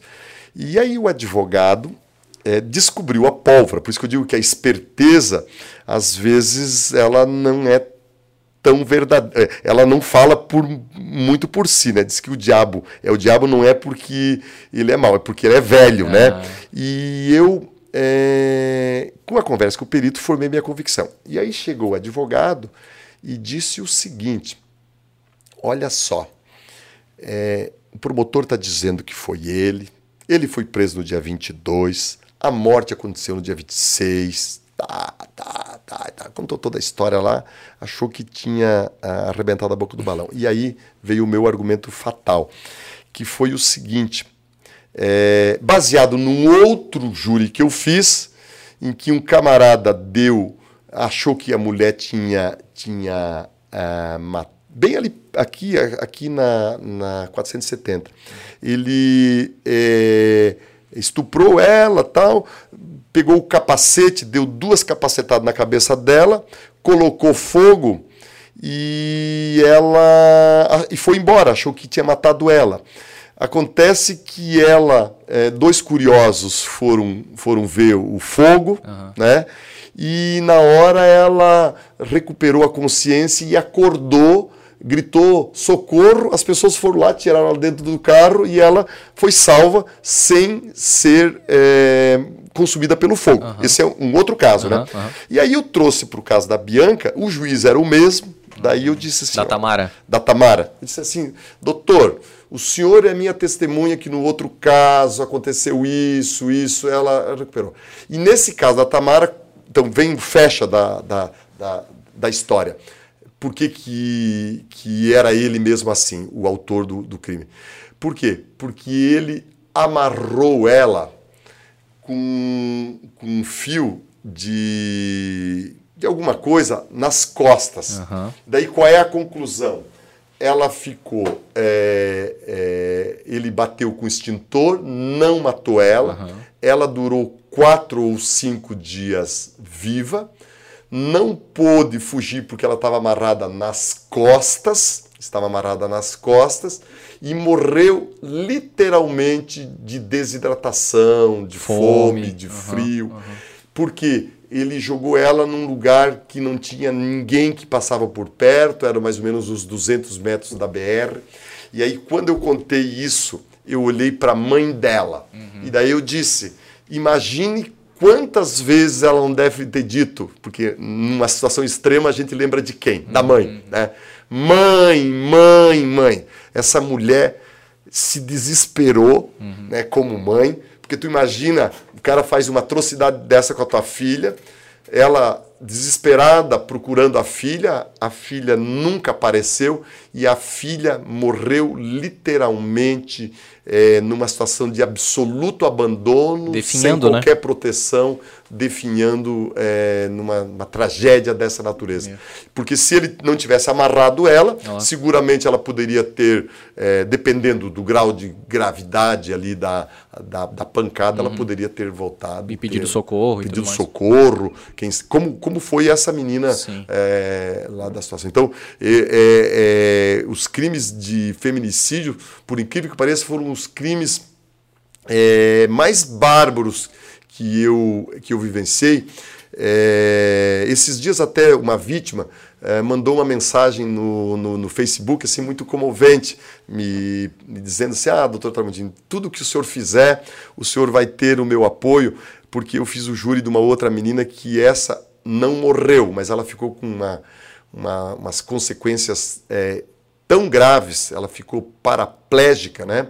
Ao ponto de que hoje ela não consegue fazer as necessidades básicas e ela para fazer xixi, por exemplo, ela tem que usar um espelho hum. para poder introduzir um caninho ali no canal da uretra para poder fazer uma necessidade é. fundamental. Então a vida dela, uma menina de 29 anos, é, bonita, uma vida pela frente, uma né? toda a vida pela frente, tudo por um ato de covardia, de insensibilidade, loucura, maldade, enfim, as definições é, são, são, ilimitadas, ilimitadas. É, para alguém que, que, que tira a vida de uma outra pessoa. Eu acho uma, uma coisa assim das mais cruéis você matar uma pessoa, sobretudo uma pessoa indefesa, uhum. sobretudo quando a pessoa faz parte das tuas relações uhum. emocionais, sobretudo porque aquele camarada deveria ser o, o, o camarada da proteção. Né? Exatamente. Né? Então, se eu tenho a minha mulher, se eu tenho meu filho, eu sou o agente primeiro da proteção. Exato. E quando eu passo a ser o algoz, demonstra que eu sou um ser absolutamente desprezível. Verdade. E isso é algo que me marca muito, por isso que eu sou muito enfático quando eu peço condenação de alguém no tribunal do júri, porque eu acredito que essa pessoa tem que ser punida, ela tem que sofrer as consequências é, para o resto da vida dela. Uhum. Verdade, Tramontim. Deixa eu te perguntar, cara, pra gente finalizar esse teu, é, essa tua, não um papo, né, mas assim, essa tua jornada aí no Ministério que continua, né, Sim. mas, é, mas uma coisa também que repercutiu bastante, e aí tu me corrija se eu tiver errado, que foi a famosa tapete negro.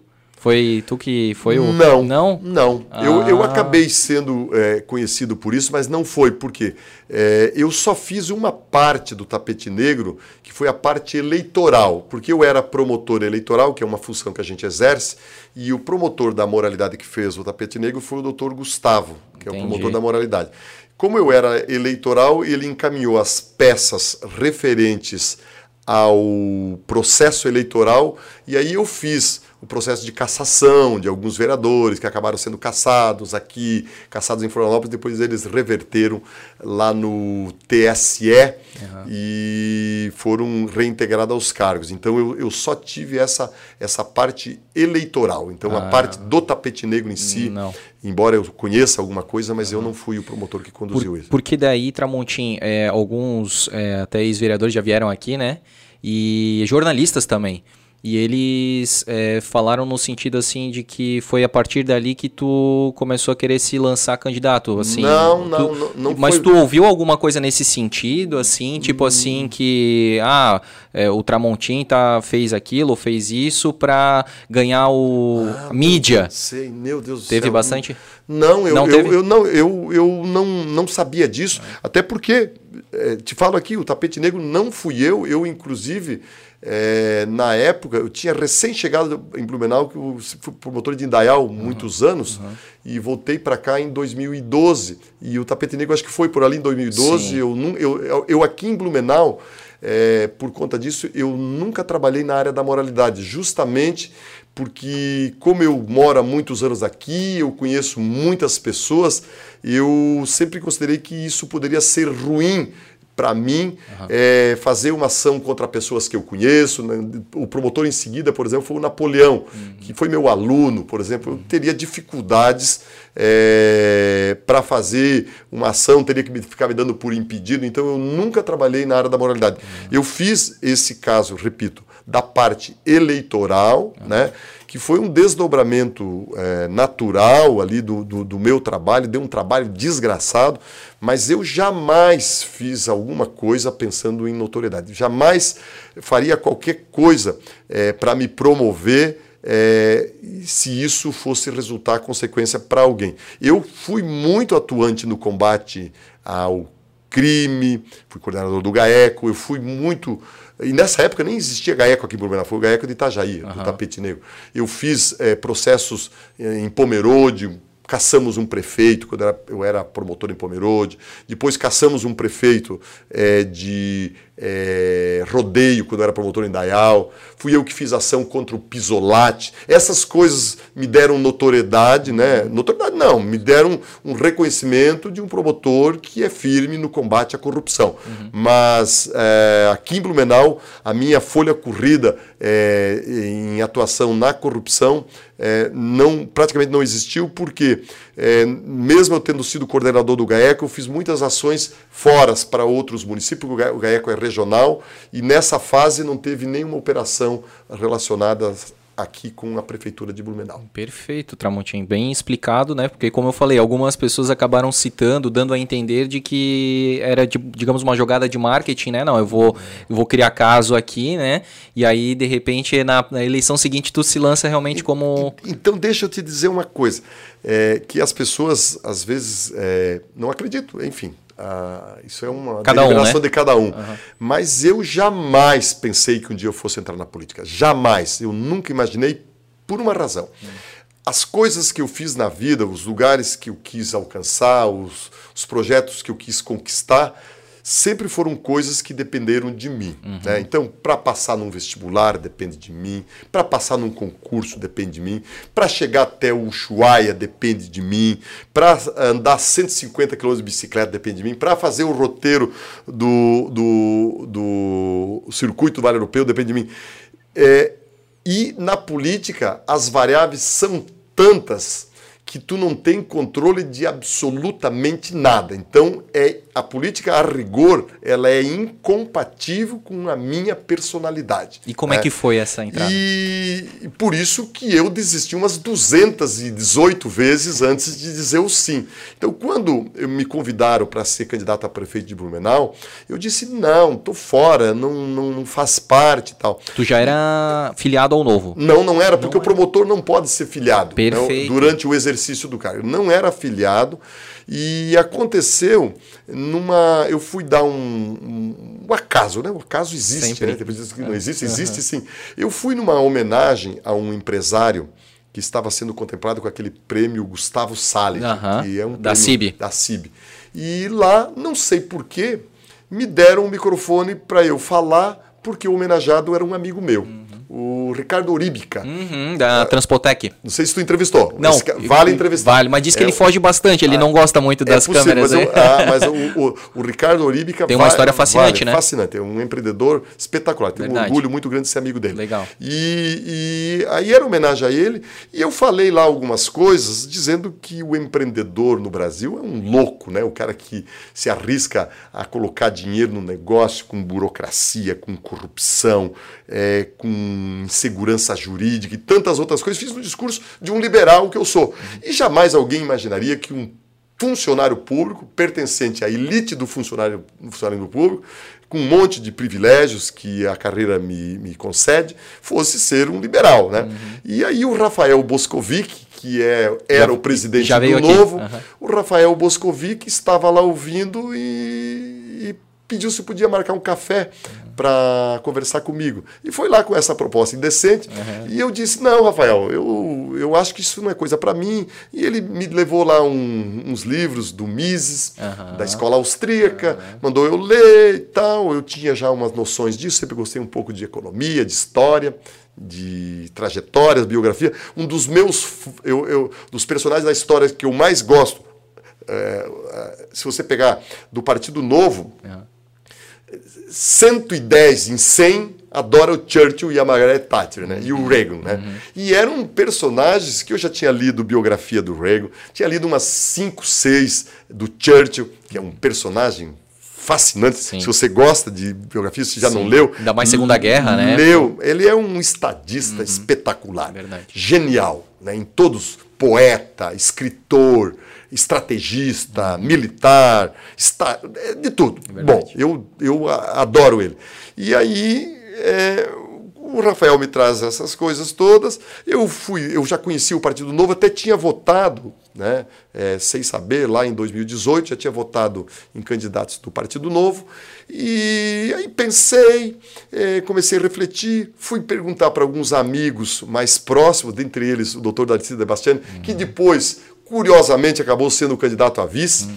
E eu disse, as pessoas começaram a dizer, ô Tramontinho, tu já tem tempo para se aposentar, tu tem uma trajetória aí de sucesso, você é um camarada que talvez pudesse entregar para a cidade a tua experiência, tu não tem nada a perder, tu não precisa da política para viver, o Partido Novo não usa fundão eleitoral, tu não vai se endividar, nada, deu todas aquelas coisas. Chega um dia, o cavalo só passa encilhado aí poucas vezes. Agora está passando de novo, né? É. O cavalo passa encilhado poucas vezes. Acabei aceitando, entrei na campanha como um azarão, né? É, eu tinha medo de fazer meio por cento dos votos. Pensei, meu Deus do céu, fica feio depois falar com o pai. Aí eu fui perguntar para o meu pai, cara. Sempre eu, conselheiro. Fui lá falar com meu pai. Peguei e fui falar com meu pai. Meu pai já com 95 anos, ele disse assim: Meu filho, com aquela sabedoria, né? Mais ou menos assim, a, expressão, ele não disse isso, mas a expressão é tipo assim: Eu não te criei para isso, né? Ah, Mas aí ele, ele ponderou assim, ó, oh, meu filho, é, de fato, eu acho que isso é ruim, isso não é uma coisa que tu tem controle, tu tem uma vida reta, vão te chamar de ladrão, vão te chamar disso, daquilo. E aí eu disse para ele assim, é, então o que, que você acha? Ele falou assim, mas se eu fosse tu, eu iria. E aí, quando ele disse aquilo, foi o salvo-conduto uhum. para eu decidir. E não me arrependo, foi muito interessante. Foi quase para o segundo turno, né? Pô, faltou. Se tivesse mais dois dias, né? Uhum. Depois eu soube, é porque a gente não tinha dinheiro para pesquisa, não tinha nada. Eu soube depois, por um ex-aluno que trabalhava numa campanha adversária, uhum. que faziam pesquisas todo dia, os caras com fundão, com dinheiro Diz ele que eu estava subindo 1,5% por dia nos últimos dias e o João Paulo, uhum. que era o meu concorrente direto, estava caindo meio. Então, se você pegar, dá dois, dá dois por dia, né? Uhum. A diferença deu 1,2. E, e, a campanha, no final, nos últimos dias, o candidato interfere muito pouco. Ela já está uma tendência, né? Tanto para subir como para descer. Exato. Então você pode fazer muito pouco, a não ser que surja um escândalo, alguma uhum. coisa, mas em condições normais de tempo e temperatura, uhum. é, a condição é mais ou menos essa. E então faltou muito pouco e eu é, estabeleci, como estabeleci agora, duas premissas. Uhum. Primeiro, eu não vou mentir, né? eu não vou mentir e não vou fazer nada do que eu não faço na minha vida tradicional. Então, se eu não como buchada, eu não vou comer buchada. Só para agradar né? o, o não eleitor. Não faço isso. Uhum. Eu não vou falar num discurso uma coisa diferente só porque o público ali pode se sensibilizar com o que eu vou dizer. Não faço. Então, eu não minto e não faço coisas que eu não faria na vida normal. Então, esses dias até me convidaram para fazer participar de uma corrida. Corrida né? mesmo assim? Uma corrida. Uhum. Num, uh, uma corrida para uma entidade. Uhum. Eu falei, não vou, por quê? Porque eu não corro. Boa. Se for para pedalar, eu vou. Se for para andar de bicicleta, eu vou. Se for para andar de moto, eu vou. Qualquer outra coisa, eu faço. Mas eu não faço isso. Então, essa era uma premissa.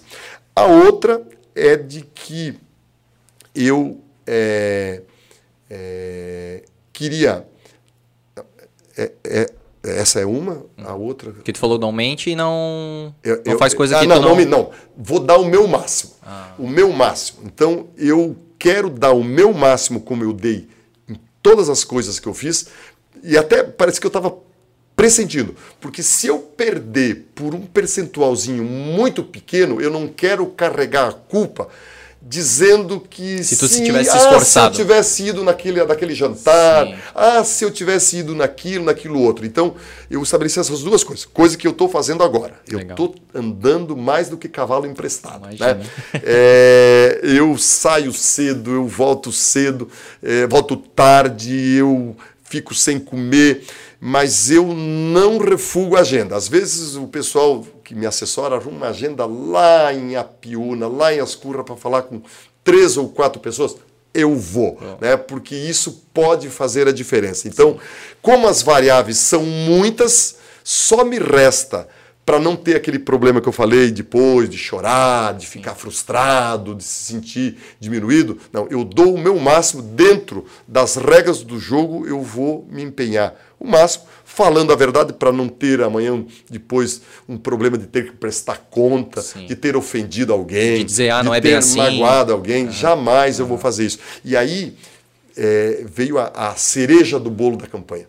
É, foi uma coisa muito leve, como está sendo muito leve, porque eu fico imaginando a mentira é uma tragédia para a vida é, da pessoa, é. porque ela não sabe mais aonde ela mentiu, ela não sabe mais para quem ela mentiu, Exato. ela não sabe mais o tamanho da mentira, se foi uma mentira completa ou incompleta, uma mentira é, é meio, meio com, com, com é, cena de verdade. Então, a opção da verdade ela pode ser um pouco mais traumática, né? Uhum. ela pode é, espalhar em sucessos é, para quem depende de voto, mas eu não entro nessa cilada. Boa. Então, por isso, se é, no final. É, lá no mês de novembro você for me entrevistar uhum. e o resultado não foi aquilo que eu acho hoje que ele será, é, você não vai me ver um cara frustrado. E se eu ganhar, tu vai dizer assim, pô, Tramontim, você cantou a bola lá no dia 2 é, de, de, agosto. agosto. Então, é, e, e, isso, André, serve para tudo que a gente faz. Né? Se você vai fazer é, um esporte, né? você não tem que lamentar se você perdeu nos acréscimos. Hum. Não. Se você é, participou de toda a jogada, se você participou com disciplina, com foco, com determinação, não tem choro no no não tem por que ficar cabisbaixo, né? Em absoluto. Perfeito, isso, cara. Isso é, isso é para tudo. Que legal, cara. Pô, é. é. a gente vê aqui mais do que um promotor, mais do que um professor, mais que um candidato, um homem, cara. Um homem, como eu te falei, bem resolvido, um cara muito seguro das suas convicções de vida mesmo, assim, cara. Isso é muito inspirador, o Tramontinha. E eu vejo, vejo muito das tuas falas do meu, meu pai, cara. Meu pai me ensinou também. Meu pai sempre me, me disse: nunca mintas para não precisar se justificar. Porque é isso, cara. Quem mente vai dizer, ah, não era bem assim, era um outro contexto, ah, eu falei numa hora ali que era muito rápido e tudo mais. Cara, não precisa. Se tu for vo... se você for você, você, né, como tu falou, cara, eu vou, vou comer buchada ali de bode só para agradar um eleitorado ali, depois não, né, não, sendo que eu não gosto e tudo mais, cara. Pô, e um dia vão te oferecer de novo e, pô, daí é, é, é, não é tu, não tá sendo, né, cara? Tem que ser verdadeiro, né, cara? E assim, toda vez, eu, isso eu aprendi recentemente, assim, é porque a gente tá muito nessa questão da internet, sim. aí existe os, tais, os tais dos cancelamentos, sim, né? Sim. E toda vez que tu se posiciona, tu perde seguidor, mas tu acaba ganhando outros seguidores, Sim. exatamente pela, pelo teu posicionamento, sabe? Então, tem pessoas que ficam em cima do muro. Ah, não, eu não vou me posicionar quanto a isso ali, porque daí eu vou desagradar aquele público e vou ficar ali. Não, a partir do momento que tu se posiciona, tu perde realmente quem não quem já tu perderia, mas tu ganha muito mais pessoas que, que que comungam daquela tua visão, né? E uma coisa que eu aprendi, né, é que as pessoas sentem quando tu tá mentindo. Cara. Total. Aquele, aqueles caras que dão a, que dão a mão e depois ficam limpando a mão que, assim, é, não, não que é, pega bebezinho. Não, não aquela... é verdade, pega bebezinho e depois fica ali. Então, é, esses dias eu tava vendo umas, umas cenas ali, que o pessoal faz muitas imagens e tal, de vez em quando o pessoal lá da, da agência que está fazendo o marketing é, publica, daí eu fico olhando e tal. E aí, vendo o abraço das pessoas, o meu abraço é verdadeiro, cara. Eu não sei se a outra pessoa gosta ou não gosta. O meu abraço é, é, é verdadeiro. Talvez é, porque eu ainda mantenho as minhas, as minhas origens, né, os meus contatos né, com a minha mãe. Quando eu chego lá, a minha mãe ainda mora na, na agricultura mesmo, uhum. então tu chega lá, quando abre o carro, uhum. tu sente cheiro de merda de porco, uhum. cara, né? Tu sente cheiro de, de, de, merda de vaca, né? Porque lá tem vaca, lá tem porco. Claro. Mas aí no, no, momento seguinte tu acostuma. Sim. E uma coisa que, que eu acho assim, é, é, assim curioso é que eu chego lá, os meus amigos assim da, da velha guarda, os caras que estudaram comigo, né? É, eles, a maioria continua lá ainda, né? Então, de vez em quando eu vou na casa de um deles e, e eu vou lá e, naturalmente, né, toma chimarrão, come pipoca, essas coisas todas.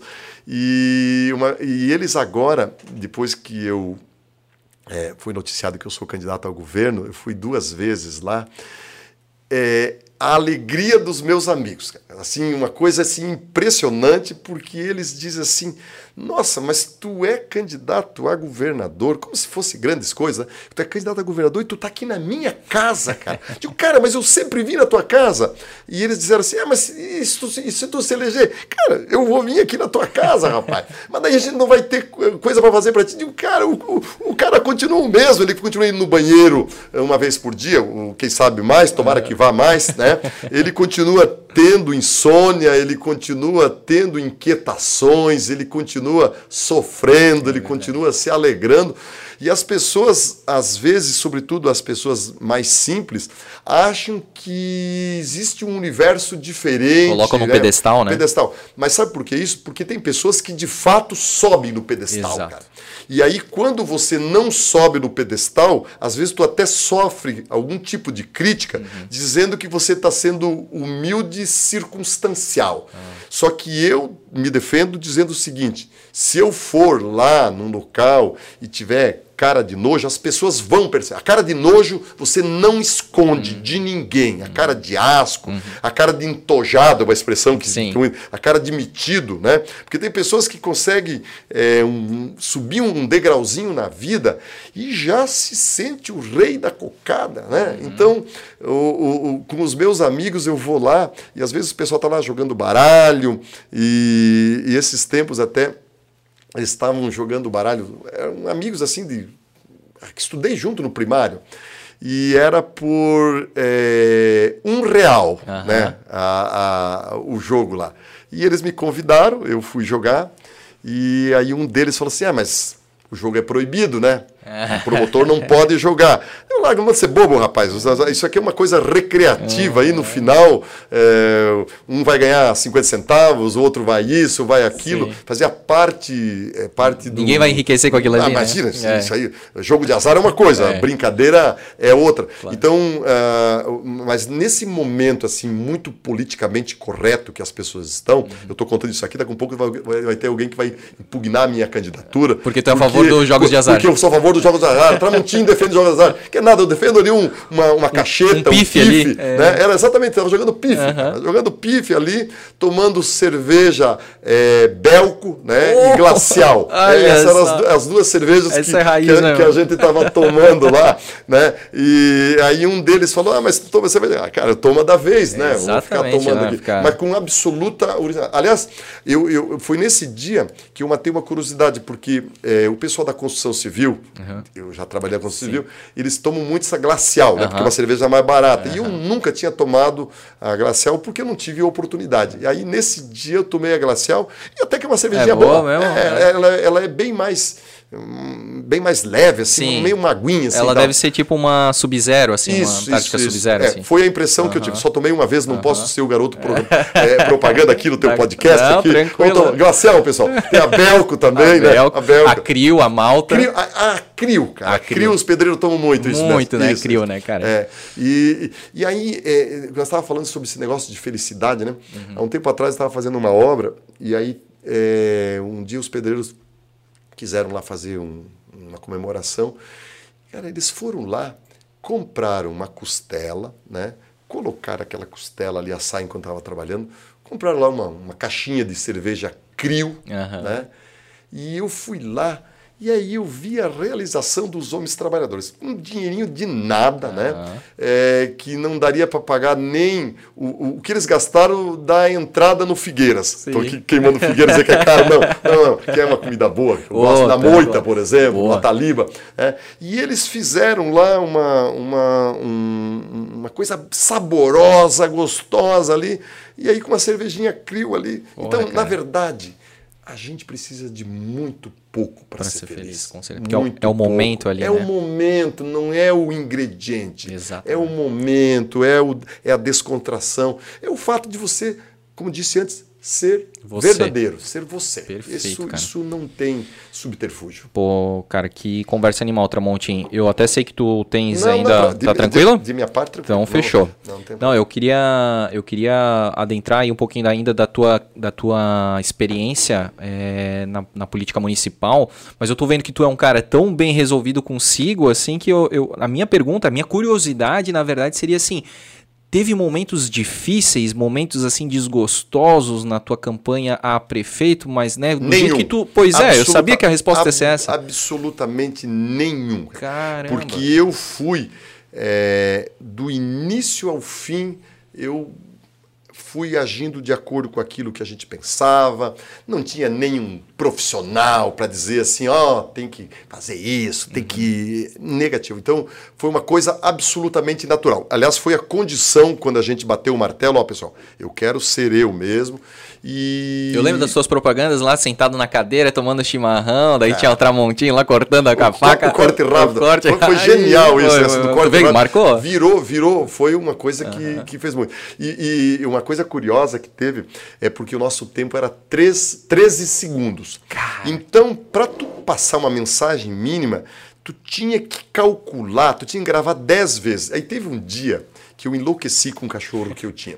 É, a gente fez assim, cravou nos 13, mas o cachorro acuou na hora, cara. Ah. Porque a gente grava, o pessoal dos, outros partidos, tudo com estúdio, mega produção, e nós fazendo lá em casa, na, na as imagens eram gramado atrás, isso, né? Tinha as árvores isso, e tal, uh -huh, você viu isso? Uh -huh. E eu sentado ali fazendo, quando eu consegui cravar nos 13 segundos, o cachorro veio e uau, uau, uau. Puta, ah, puta, eu quase disse, o pessoal, vamos mandar assim mesmo, cara, vai dar um ar de originalidade, né? Mas daí o pessoal não quis, voltei a gravar oh, de novo. Cara. Então, é, é essa descontração, esse jeito, ali. É, foi, foi, muito bom, muito gratificante, porque daí eu acabei fazendo um monte de amigos, é, consegui também a proeza de ser admirado por um monte de pessoas que eu não imaginava. Que não te conheciam, né? Tem pessoas até hoje que não que, que me conhecem. Agora mesmo, é, eu quando vim para cá eu vim de Uber, uhum. porque depois eu vou sair é, num lugar para tomar uma cervejinha. Justo. E, Responsável, né? E, aí, e aí né, é, não,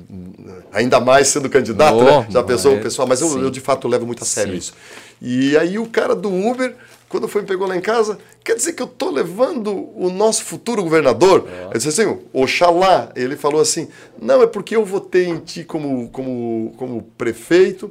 E eu disse, mas por que, que tu votou em mim? Sabe por quê? Porque eu também tenho uma origem parecida com a tua. Ele se identificou. Então com as certeza. pessoas escolhem você por várias uh, razões. razões. Então, você, por isso que eu digo que, que eleição, o voto, ele é imponderável. Né? Você é, pode ter um script, pode ter proposta, pode ter isso. Se não tiver aquela sinergia, aquela relação assim de, de, uma certa cumplicidade, de crença, e por isso que eu acredito na força da verdade, uhum. Porque a pessoa, numa eleição que nem para governador, você não consegue se aproximar das pessoas. Mas aí eu, aí eu vou vender o meu peixe, né? Talvez eu, como sendo professor, por ser promotor, nos lugares onde eu consigo falar para as pessoas olho no olho, olha, é difícil tu perder um ali. É. Porque, porque nesse ambiente da política, tem muita muita trairagem, muito. muita mentira, é, muito desejo de poder pelo poder. É, o, o mortal, o cidadão comum, né, ele percebe, te olhando no olho, no, no teu olho, ele sabe se você está sendo verdadeiro se não está sendo verdadeiro. Então, como a minha mensagem é uma mensagem verdadeira, inclusive nas ideias do meu partido, que podem é, não ser uma unanimidade, você pode discordar, ela pode discordar, mas eu falo com a convicção de, que, de quem tem a certeza de que elas são as melhores. Né? Então, isso tem uma, um poder de convencimento enorme, uhum. né? um poder de transformação enorme. Então, a verdade, junto com a humildade, para mim, são armas poderosíssimas e que suplantam, inclusive, o poderio econômico e outros poderios que poderiam ensejar resultados diferentes. Então, eu, eu, eu falo com convicção, eu ajo com convicção e eu tenho resultados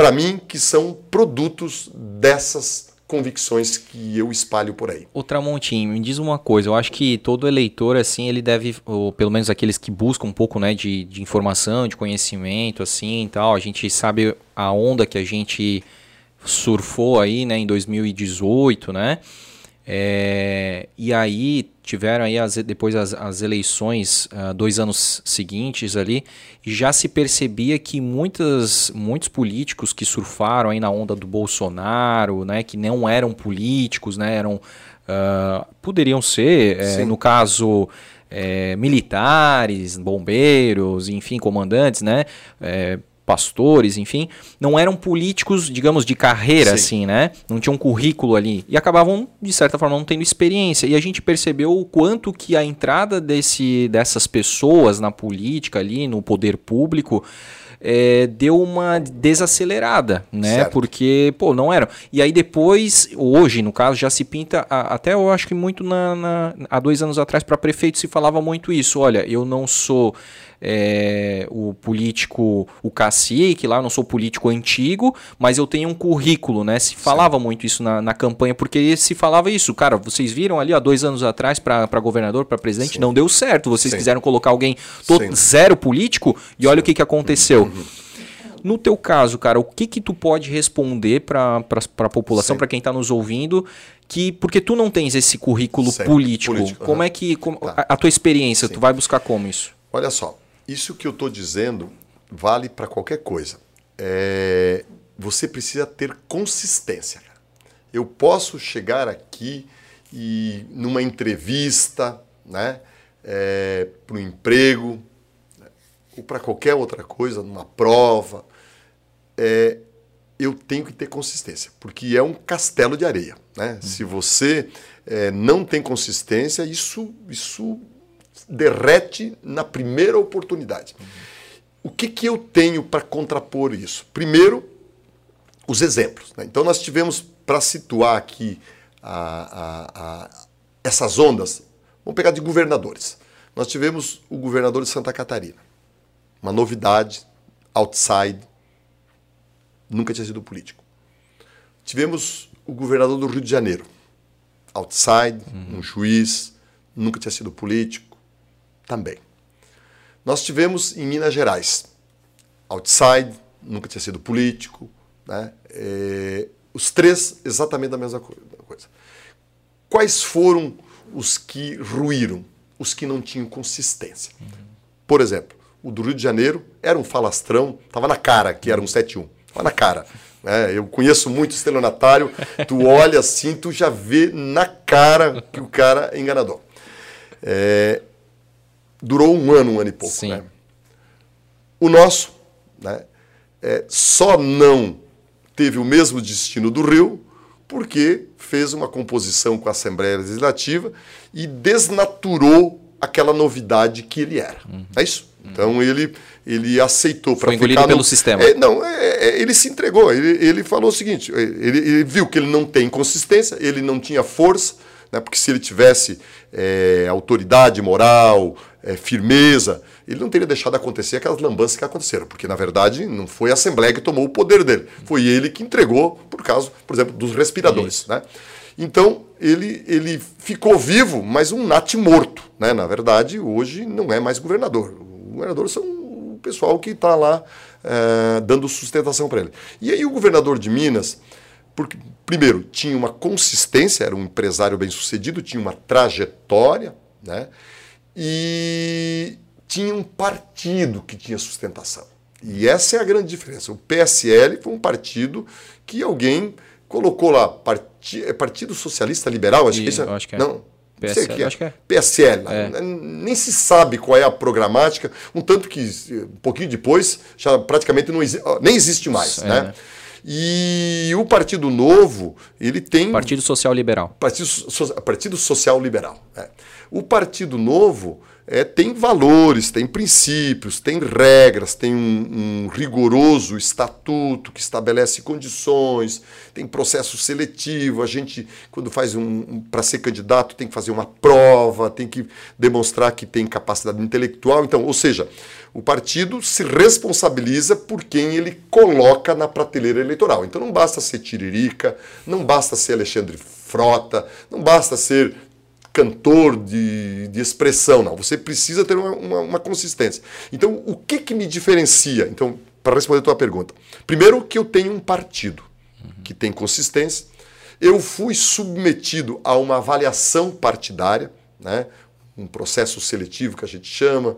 Participei de várias entrevistas, apresentei é, programas é, de governo e outras, e outras coisas mais para mostrar para comprovar que eu tenho capacidade intelectual, tenho capacidade de liderança, tenho capacidade de diálogo, que são coisas importantes.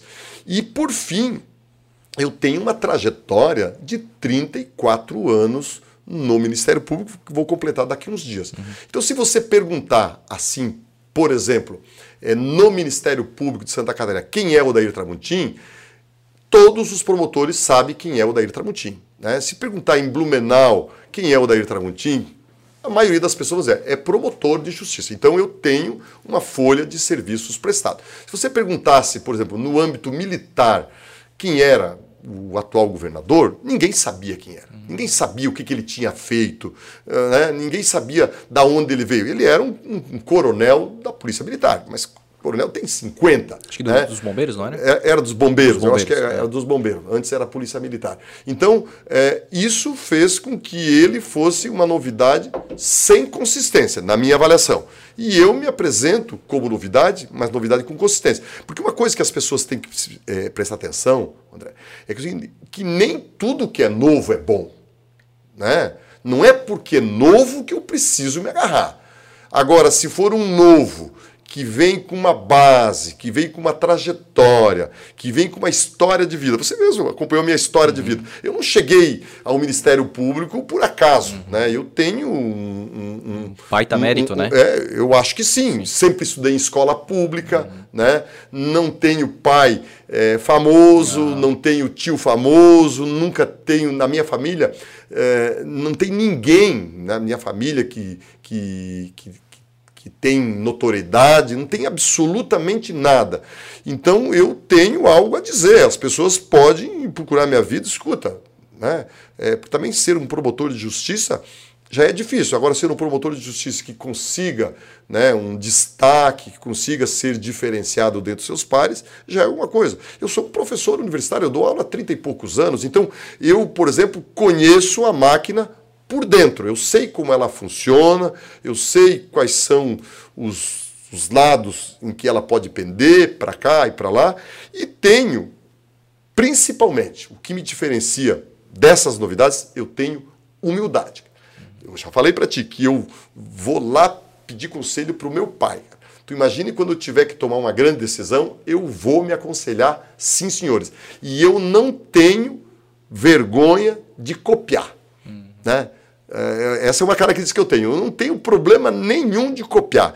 Se deu certo para ti e eu vou fazer uma coisa parecida, eu vou aplicar para mim. Eu faço isso com a maior naturalidade. Quando é um, é um trabalho intelectual, eu peço autorização. Né? Às vezes, quando tinha lá uma ação civil pública, um promotor de Chapecó fez um caso exatamente o mesmo. Eu pedia, manda cópia, Eduardo Sens, que é um amigo uhum. meu, já me mandou várias vezes. Me manda uma cópia que eu quero fazer isso. Aí eu, eu lia, Posso utilizar? Claro, pode utilizar. Mas olha, copia e cola, faz adequação uhum. sem problema nenhum. Então, por exemplo, como governador, o que, que eu posso dizer? Né? Eu posso dizer que eu vou copiar e colar o que o Romeu Zema está fazendo, está dando certo em Minas Gerais. Uhum. Eu vou copiar e colar o que o Adriano Silva, que é o nosso prefeito de Joinville, está fazendo em Joinville. Sem problema nenhum é, de querer ser o protagonista. Aí vem a lição da humildade. Uhum. Sem querer dizer assim, ah, mas isso é coisa tua. Não, isso aí, porque ele fez lá, deu certo, eu vou replicar aqui. Claro, não precisa reinventar ah, a roda. Mas isso é uma, é uma estupidez. Isso é produto quê? Da arrogância, né? Total. né?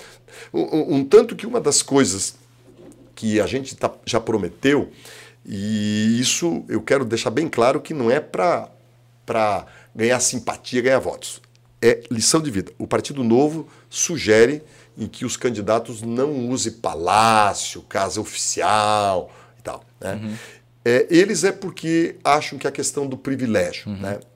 que também é, eu não, é para não perder o contato com a realidade. Uhum. Quando você mora num palácio, aquele Odair Tramontim simplesinho, que tirava leite de vaca, que limpava a merda de porco, tomava chimarrão, que tomava chimarrão, já começa a se diferenciar, começa a dizer assim, pô, esse café aqui não é um café gourmet, é, essa cerveja, aquela crio que eu tomava, aquela glacial lá, já não vai que mais. pena, eu é. só quero é, uma cerveja elaborada, já começa a ser aqueles, aquele chato que vai tomar vinho, tem que fazer todo aquele ritual. Eu nunca fiz isso, né?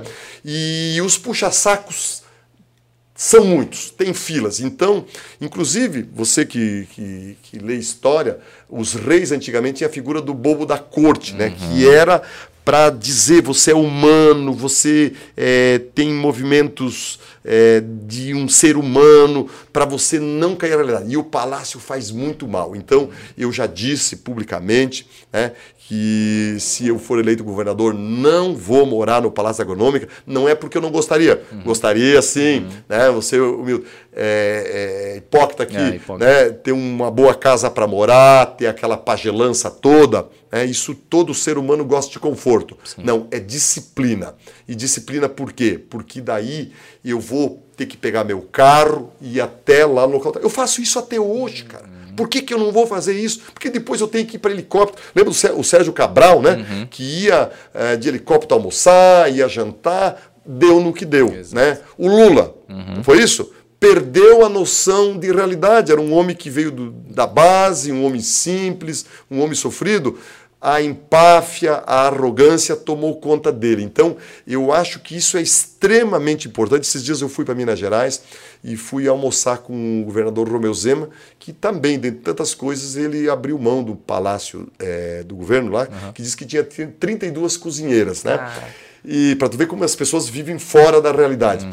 E aí fui conversando com ele lá, almoçando, era a simplicidade em pessoa. Aí por isso que ele cativa tanta gente, uhum. tantas pessoas gostam dele. Por quê? Porque ele continuou sendo Quem ele. ele é. E o dia que ele deixar de ser governador, ele vai voltar para a casa dele absolutamente normal e sem o luto uhum. da perda da, do, dos privilégios. Do privilégio, do protagonismo, uhum. de ser paparicado o tempo todo. Então, essa é uma disciplina que a gente tem que ter porque você precisa se preservar como pessoa, cara. O governador passa, Isso. o prefeito passa, o comandante passa, mas o ser humano continua. O cidadão, né? E eu já vi muitas pessoas que tiveram grande notoriedade, que eram paparicados e que hoje estão silenciosos, meio cabisbaixos, uhum. sentado num banquinho, uhum. por quê? Porque aquilo não tinha consistência não tinha verdade, verdade, não tinha humildade. Cara, que interessante, outra Tramontim, porque uma das coisas que eu mais tenho receio, eu acredito que quem nos assiste aí também, né, a população como um todo, assim, é essa questão, tu desse alguns exemplos aí, né, é, no âmbito federal aí, né, o, o, o Lula, né, era uma esperança, fez um bom trabalho inicial, mas depois se deixou, né, corromper. O Bolsonaro era uma outra né, possibilidade, uma, uma novidade, uma mudança é, que daí né, também desmoronou, né? E aí, a, o, realmente, a, não o Partido Novo, mas o, eu digo o novo ali, é que tu se referiu, né? O, a, a novidade. A, novidade é, é, hoje ela já começa a ser tida assim com um pé atrás. Sim. Porque, cara. Eu, ou, eu vou pagar o preço por isso, né? As pessoas Tu podem... vai pagar o preço, Exatamente. com certeza, uhum. né? Então, assim, ou tu pega o cara lá que é que é de oligarquia, né? Tipo, o, os caras das antigas mesmo, que, que a família já vai deixando é, é, herdeiros para ocupar que, aqueles cargos públicos, né? Que já tem lá o, o sobrenome, tu já sabe que é político, né? ou tu vai para uma novidade e espera às vezes um desastre, né? Mas tu deu esse bom exemplo do Romeu Zema, cara. Uma outra coisa que eu quero dizer ainda nessa linha é o seguinte: eu acho que a gente não pode perder as esperanças. É. A pessoa que perde as esperanças morre antes do tempo. A pessoa tem que ter esperança. E entre ter a esperança né, de apostar em alguém novo e ter a certeza de que o velho será o mesmo, é. vale a pena apostar na esperança. Com certeza, concordo né? contigo. Esse argumento, para mim, é um argumento irretocável, hum. né? Porque se, por que, que eu vou ter mais do mesmo se o, o, a novidade pode representar a mudança? Ah, mas vai dar errado igual. Bom, dá errado, na próxima vez nós vamos tentar de novo. É impossível que uma hora não dê certo. É eu te digo isso porque quando eu falo em, em um jeito novo de fazer política, eu falo com absoluta crença porque desde os anos 70 eles estão nos prometendo que o Brasil é o país do futuro. E esse futuro não chega. Não chegou. Se tu falar com o teu pai, que tem 81 uhum. anos, eles prometeram para ele também. Então, essas pessoas que fazem política desse jeito entregaram esse tipo de resultado. Uhum. Né? Qual é o resultado que nós vamos esperar? O mesmo ou pior, porque inclusive daqueles que são da política tradicional podem decepcionar também. Claro. Então, a, a, a, a, aposta na novidade, né, ela é uma necessidade para quem não está satisfeito com o que tem aí. Se a pessoa está satisfeita, acha que é isso mesmo e não adianta, bom, aí é uma, é uma questão de livre-arbítrio. Né? Uhum. Né? Mas se a pessoa não está contente, ela precisa apostar naquilo que não. Aliás, uma frase que eu uso reiteradamente, que é uma frase atribuída ao Einstein, não sei se foi ele que diz, mas acho que foi. Ele fala assim: é estupidez querer resultados diferentes fazendo as coisas coisa. do mesmo jeito. Exatamente. Ele é? diz que, eu li que é, é ele falava é loucura até, né? É, um Pode fala loucura, outro, a, a, frase que eu tenho é estupidez, querer resultados diferentes fazendo as coisas do mesmo jeito. Exatamente. Então, se você não está contente, tem que apostar na novidade, né? E aí, claro, tem que dar uma olhada também, não pode ser um tiro no escuro. Mas aí, humildemente, eu acho que uma pessoa que já está trinta e tantos anos no serviço público, não tenho nem um deslize, não tenho nem uma coisa que macule a minha, a minha trajetória, por que, que as pessoas teriam um argumento para não apostar nessa novidade, se é que não estão contentes com aquilo que tem? Repito, Perfeito. Né? Porque uma coisa que eu acho assim que é um argumento é, fundamental para mim, é quando você olha assim, por que, que as pessoas estão descontentes com a política? Nós temos uma carga tributária de mais de 40%. E o Estado existe para quatro coisas: para a saúde, para a educação, para a segurança e para a infraestrutura. Uhum. Aí, quando tu começar a avaliar isso, tu olha o seguinte: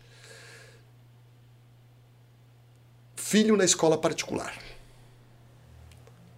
plano de saúde, empresa de segurança, muro, câmeras e não sei o quê.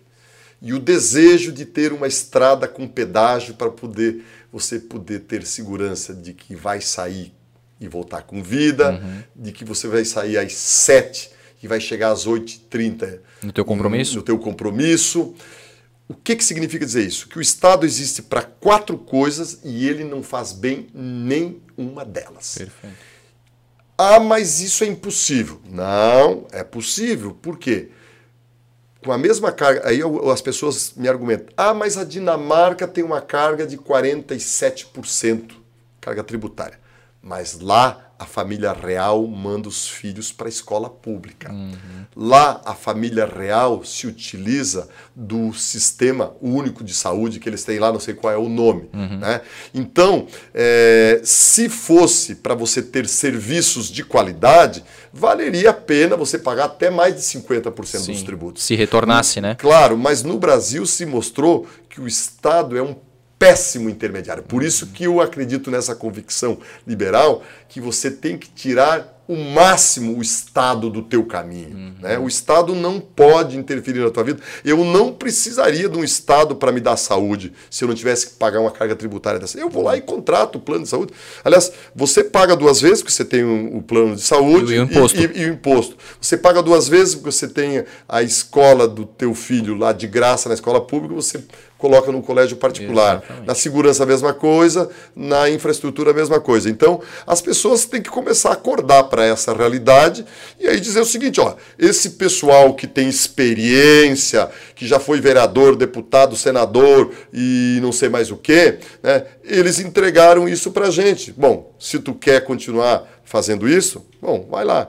E uma outra coisa que eu acho importante ser dito, André, também, é essa questão do fundão eleitoral, né? Uhum. Porra, eu estou fazendo campanha aí, ó, ó, ó. No... O famoso 3S lá? É, agora é 4, 4S? né? Agora tem os seguidores, né? Ah, ah eu ó, não pessoal, sabia. arroba o Daír Tramontim, por segue favor. Lá, né? segue, segue lá. lá. Olha só, né? A, a sola de sapato, a saliva, o suor e Isso. os seguidores. E aí uma pessoa muito generosa já falou assim, Tramontim, o S do sucesso, né? ah. né? Vamos pegar o S do sucesso. mas daí quando eu vejo, eu esses dias, eu morri de raiva, cara. Ah. Eu não sou um homem de ódio ah. nenhuma, mas eu fiquei quatro horas parado é, no engarrafamento da na, na 470. Aí eu enlouqueci porque lá pelas tantas, três horas da manhã, mas foi à noite, fui para o Balneário Camboriú, voltei aqui, cheguei 5 horas da manhã em casa. Saí de lá 11 horas da noite. É, tava tudo parado ali, não sei por que que deu ali, uhum. fiquei quatro horas. Aí eu fiquei pensando o seguinte, filha da mãe, cara, é, o orçamento da União para a BR-470 em 2022 foi de 81 milhões de reais. Uhum.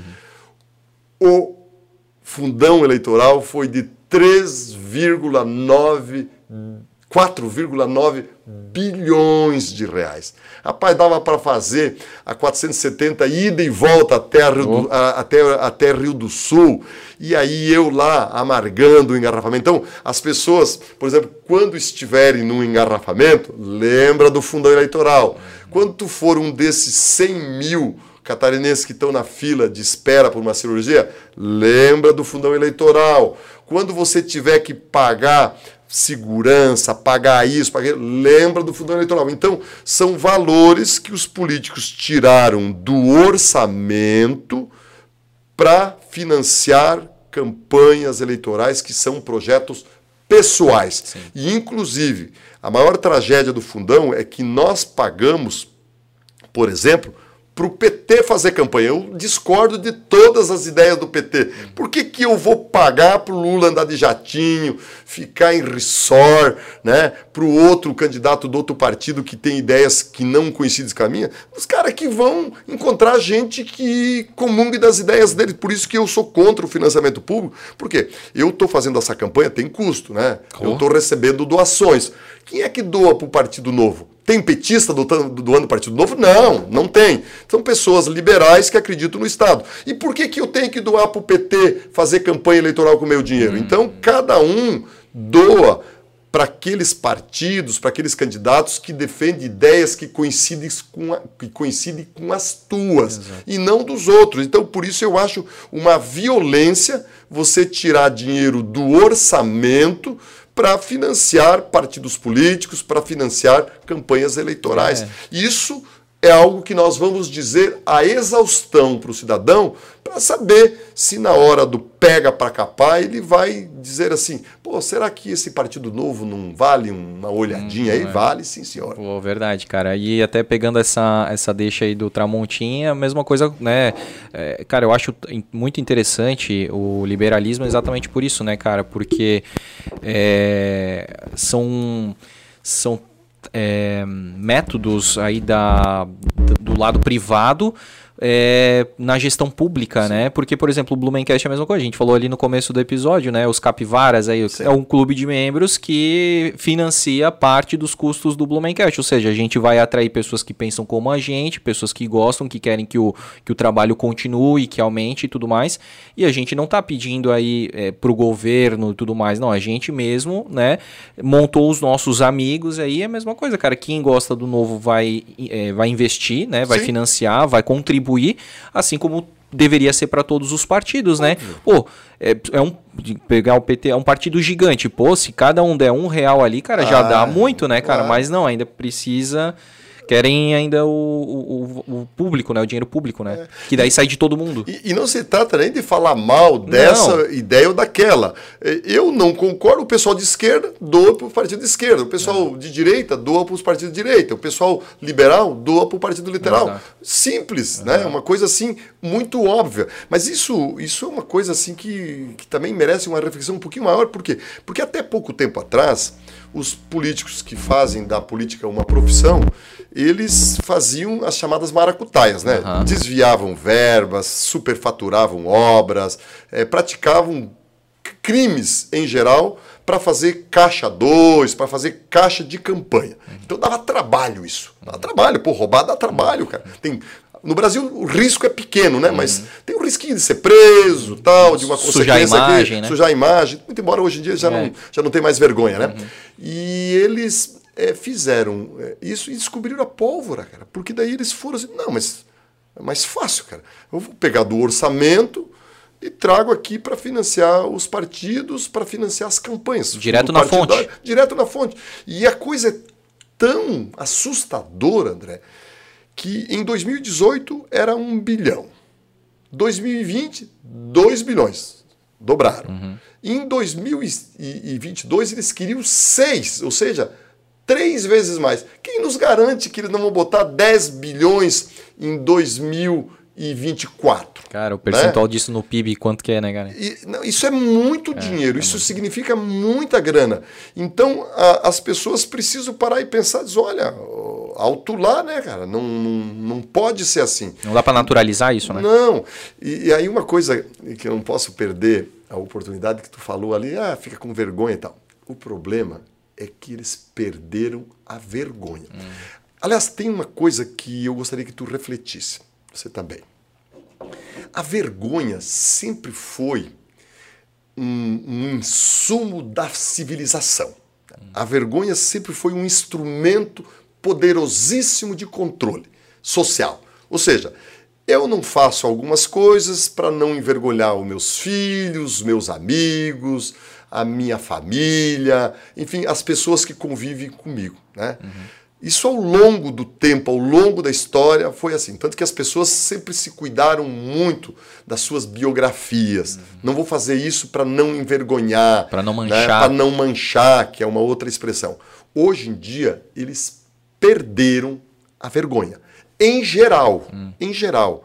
As pessoas não têm vergonha de dizer que deram calote, às vezes contam até com vantagem, como se fosse esperto, né? Fosse esperto. As pessoas não têm vergonha de dizer que ah, lá atrás eu fiz isso, fiz aquilo. Né? Não tem vergonha é, dos atos é, que praticam e que causam constrangimento à própria família. Né?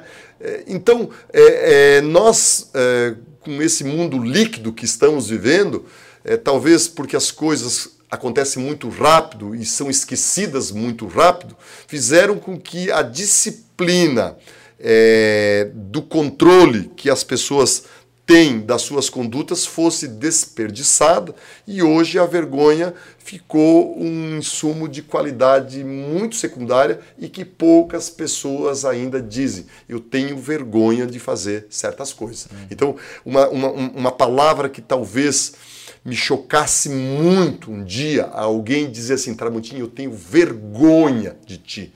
Eu tenho vergonha do que tu fez. E isso eu tive exemplo em uma pessoa um tempo atrás, em que o pai era um picareta, né? Eu conheci o pai, era um picareta. Hum. E a filha inverteu a lógica, né? Porque diz que a, a árvore, é, a fruta não, não, não cai, cai, longe do, do pé. pé. Nesse caso caiu. A filha é uma menina de bem, bem sucedida, é, uma pessoa decente. E numa ocasião, e eu conheci os dois, uhum. né? Conhecia ele e ela. E aí ela chegou e falou assim, é, professor Tramontim, ele é meu pai, né? É, ele não estava presente mas eu não sou igual a ele, sabe? Eu tenho práticas diferentes. Numa constrangedora uhum. situação em que ela tem vergonha do próprio pai, do que o pai fez, do que o pai pratica. Então, para mim, é uma coisa mortal se um dia um filho tiver vergonha de mim. Isso é. vai ser a grande tragédia da minha vida. Perfeito, cara. Eu acho que uma baita reflexão e não, até nem tinha pensado assim que no geral as pessoas têm perdido essa vergonha. Realmente faz bastante sentido, Tramontinho. Deixa eu te falar, a gente tem algumas perguntas, algumas Pode perguntinhas da, da, dos nossos seguidores. E aí depois a gente deixa aberto aí para te tá hora, fazer né, a finalização aí, né? Podcast, você já sabe como é que é. Tu já eu, tá... duvido, eu duvido que alguém vai assistir isso integralmente. Oh, eu duvido, duvido, duvido. Tu vai ver depois as mensagens. Ó, oh, é. te assisti lá no Blumencast, lá. O pessoal fica de ah, cara. Um, um cortezinho vai, vai assistir tudo isso. Só se o cara pedalar uns 200 quilômetros, né? Vamos lá.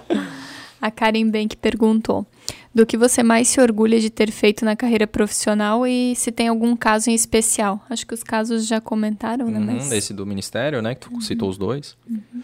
Olha, é, é, dos casos que eu fiz, muitos eu me orgulho, mas eu, é, um caso em particular, já no combate à corrupção, foi uma ação que eu fiz é, em tempo que eu trabalhava em Pomerode, sofri um monte, apanhei um monte porque o camarada era muito poderoso, era um deputado federal chamado João Pisolati, uhum. né? conhecido de todos. Ele é, praticou uns ilícitos lá na administração pública, junto com a prefeitura lá, e eu fiz a ação e era uma coisa assim clara, evidente, o batom na cueca mesmo, uhum, né? Uhum. E ele enlouqueceu, ele me chamou de louco. Até um tempo atrás eu estava olhando uma manchete que saiu no jornal Santa Catarina na época, é porque ele pediu exame de sanidade mental minha, disse que eu era louco, que eu estava fantasiando e tal. E eu fiquei quieto e tal. E aquele processo demorou, demorou, demorou. Eu acho que demorou uns 15 anos. Em 2016 saiu a decisão no STJ e foi um dos primeiros casos é, em que um político deixou de poder concorrer porque caiu na ficha suja. Ah. A ficha suja foi uma açãozinha que eu fiz lá e que é, tinha quase esquecido, achei que não ia dar mais nada, tinha saído muitos anos de lá e aí deu resultado. Então foi uma das ações mais fáceis que eu fiz e que teve melhor é, resultado. Me orgulho muito de ter feito isso. Na época eu cheguei a me arrepender porque porra, muita crítica, carta anônima, ameaça. Não sei se era ele ou quem fez, eu não estou aqui fazendo acusação, uhum. mas enfim, me, me, incomodei muito. E aí, quando eu vi aquele resultado, falei assim: I am the best. né? Foi uma, uma, uma, satisfação enorme. Que daí então, tu vê que vale a pena todo vale, o trabalho, todo vale o esforço, né? Vale a pena. Uhum. Por isso que eu, eu morro de pena daqueles meninos da Lava Jato. É. Porque fazer o que aquela rapaziada fez ali uhum. não é para fracos, cara. Uns caras, olha, fizeram uma coisa espetacular. E hoje eles verem aquilo tudo jogado no, no lixo, né? numa decisão tomada no tapetão, uhum. sem qualquer substância jurídica, e aí eles serem transformados em bandidos uhum. e os bandidos em mocinhos, isso é algo terrível para a gente mostrar para os nossos filhos. Um exemplo é, é, assim avassalador de que é, às vezes é, dá vontade de largar tudo, é. sabe? Mas eu acredito na força da indignação. Eu acho que os jovens não podem sucumbir a essas Bem, coisas. sempre tem que vencer A gente apanha, leva Sim. lá, mas de vez em quando dá umas, dá umas lambadinhas. Então, Sim. era de todos os casos esse. Eu tive um monte. Eu, eu adoro fazer júri, por exemplo. Em uhum. modéstia à parte, sou relativamente bom. Uhum. Talvez de todas as coisas que eu faço na área jurídica, é, fazer é, tribunal do júri é uma das coisas que mais me realiza e que talvez é onde eu produzo é, melhores resultados. E quem sabe um dia eu volte a fazer de novo, tal. Uhum. Não sei o que, que vai acontecer daqui a pouco. deixa eu te perguntar, Tramontinho, tu gosta de assistir série, essas séries assim, tipo, tem, tem Suits, assim, não sei se tu já viu, que é a conta, tipo, é uma série de dois advogados, eles fazem, fazem muito júri e tal. Cara, é muito interessante. Eles pegam uns casos, assim, bem difíceis, só que é mais na parte corporativa, assim, né? Não é não tanto na parte criminal. Tu não gosta de assistir séries assim que envolvam esse tema? Não, eu, eu, eu é, gosto um pouco. A série eu não assisto muito porque ela toma muito tempo. É, é a novela tu, moderna, isso, sabe? Tu fica então, preso ali. Fica preso ali. Uhum. E eu vou decepcionar vocês dois agora. É. Sabia que eu gosto muito de assistir Ixi. comédia romântica. Ei. Aquelas coisas que tem final feliz. É. Talvez seja por conta do meu trabalho, da minha profissão, né? Já é pesado. Que é tudo tragédia, uhum. tudo coisa ruim. Ninguém vai pro fórum para dizer que tá bem casado, ninguém vai pro fórum que o marido é carinhoso, é porque ele bateu é. nela, é, que as coisas dão errada, ninguém vai no fórum para dizer que ele vendeu uma coisa, o o credor pagou certinho no dia. Ele falou, não, as pessoas só vão lá para o fórum para eh, relatar tragédias pessoais, é. maiores ou menores, de maiores ou maiores intensidades. Sim. Então, por isso que eu gosto de ver aquelas coisas que no final eles casam, uhum. vão viver felizes para sempre, né? E... Os filmes do Adam Sandler. e bom é também assistir Chaves. Eu sou um fã de Chaves, né, cara? Então também é bom, porque daí tu assim, descompress... É, como é que é? Despressuriza. Despressuriza, né? ah, né? é. Eu, eu, eu sou ligado nessas coisas, assim. É, como tu diz, para mim é o água com açúcar. Ninguém, uh -huh. ninguém acredita, porque eu sou todo.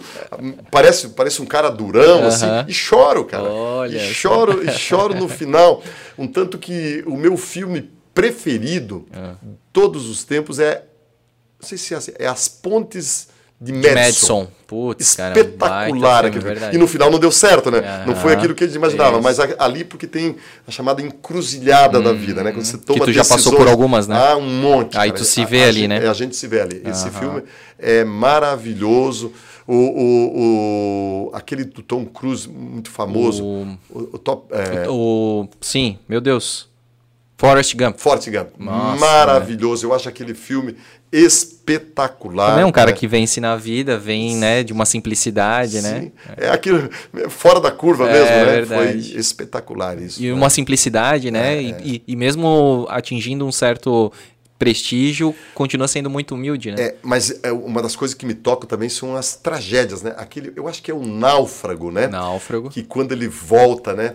A mulher é, tá com outro, uhum. né?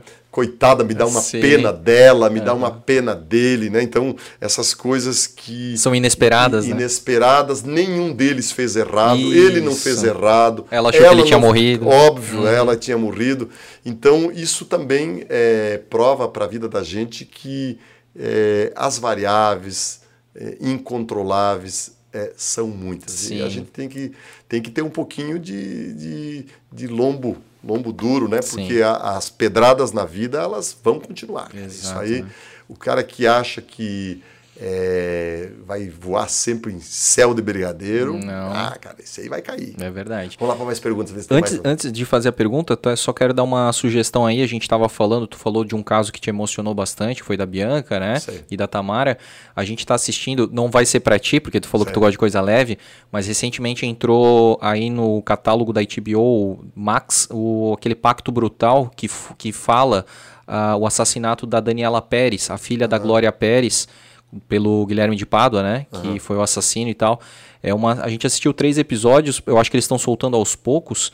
E, cara, muito interessante. É Não, fantástico, ah, porque, então. cara, conta. A Glória Pérez mesmo, ela falou que ela esperou 30 anos, porque fez agora 30, 30 anos. anos. Foi em 92, foi em uh, agosto de 92. E, não, dezembro de 92. E aí fez 30 anos.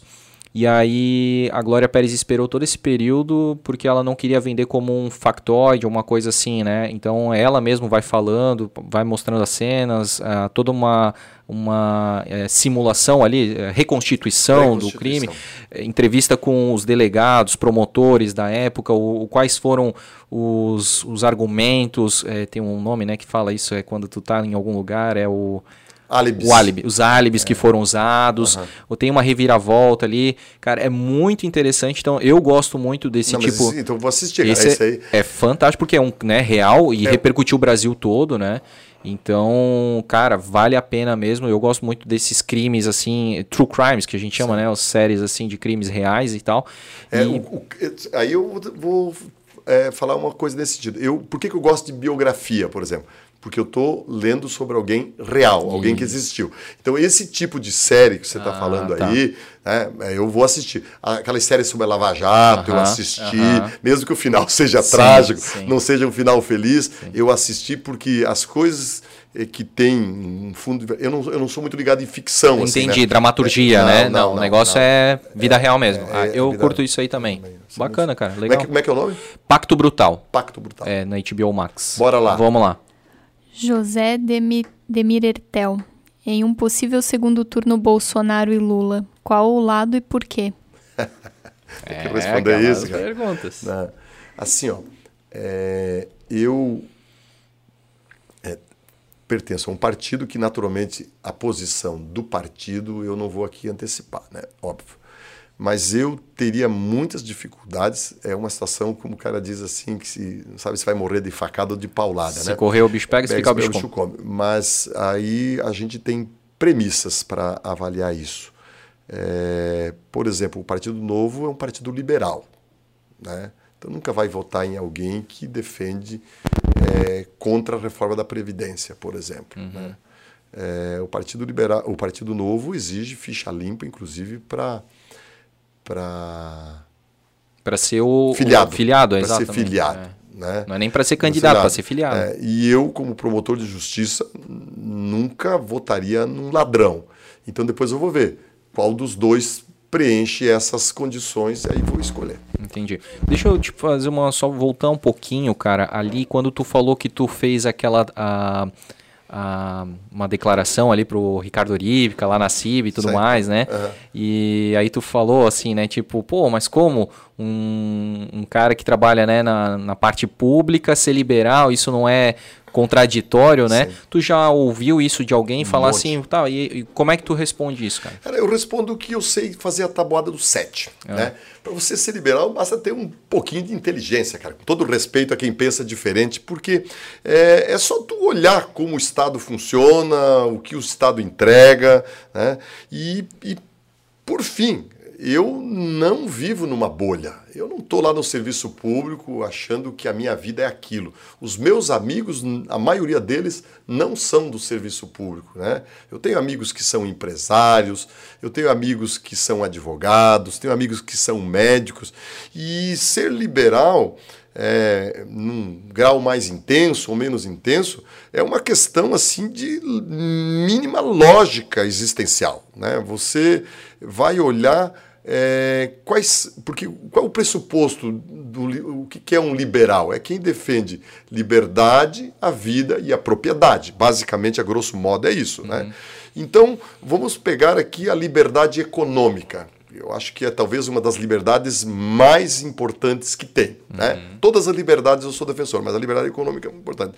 E aí é só você fazer um raciocínio minimamente inteligente e vai olhar quais são os, pa os países que deram certo. Né? Isso já é meio até matemático. Né?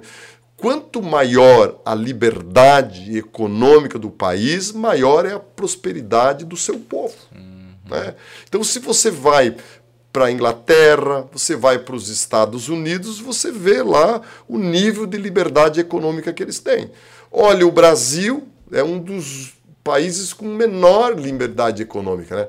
E aí tu vai nessas ditaduras chamadas socialistas, que eles não têm nenhuma liberdade econômica, como Cuba, Venezuela e por aí afora. É, e aí eu sempre é, gosto de usar para aquelas pessoas que ainda defendem esses regimes ultrapassados, e eu não critico lá atrás, porque é, o capitalismo também tem os seus problemas, a liberdade econômica também tem cá ou acolá algum, algum problema, mas você é, é olha, por exemplo, os coreanos. Uhum. Os é, norte-coreanos? Os norte-coreanos, né? Não, os coreanos. É? Daí separa o sul-coreano e o norte-coreano, né? Porque tem que olhar os dois, não é olhar um só, né? Porque daí quando chega em Cuba, eles falam, ah, foi o embargo americano, uhum. né? Ah, isso, aquilo. Não, tu pega os coreanos. O sul-coreano a gente conhece, Sim. o norte-coreano a gente conhece, uhum. né? Aí você vê qual é a diferença.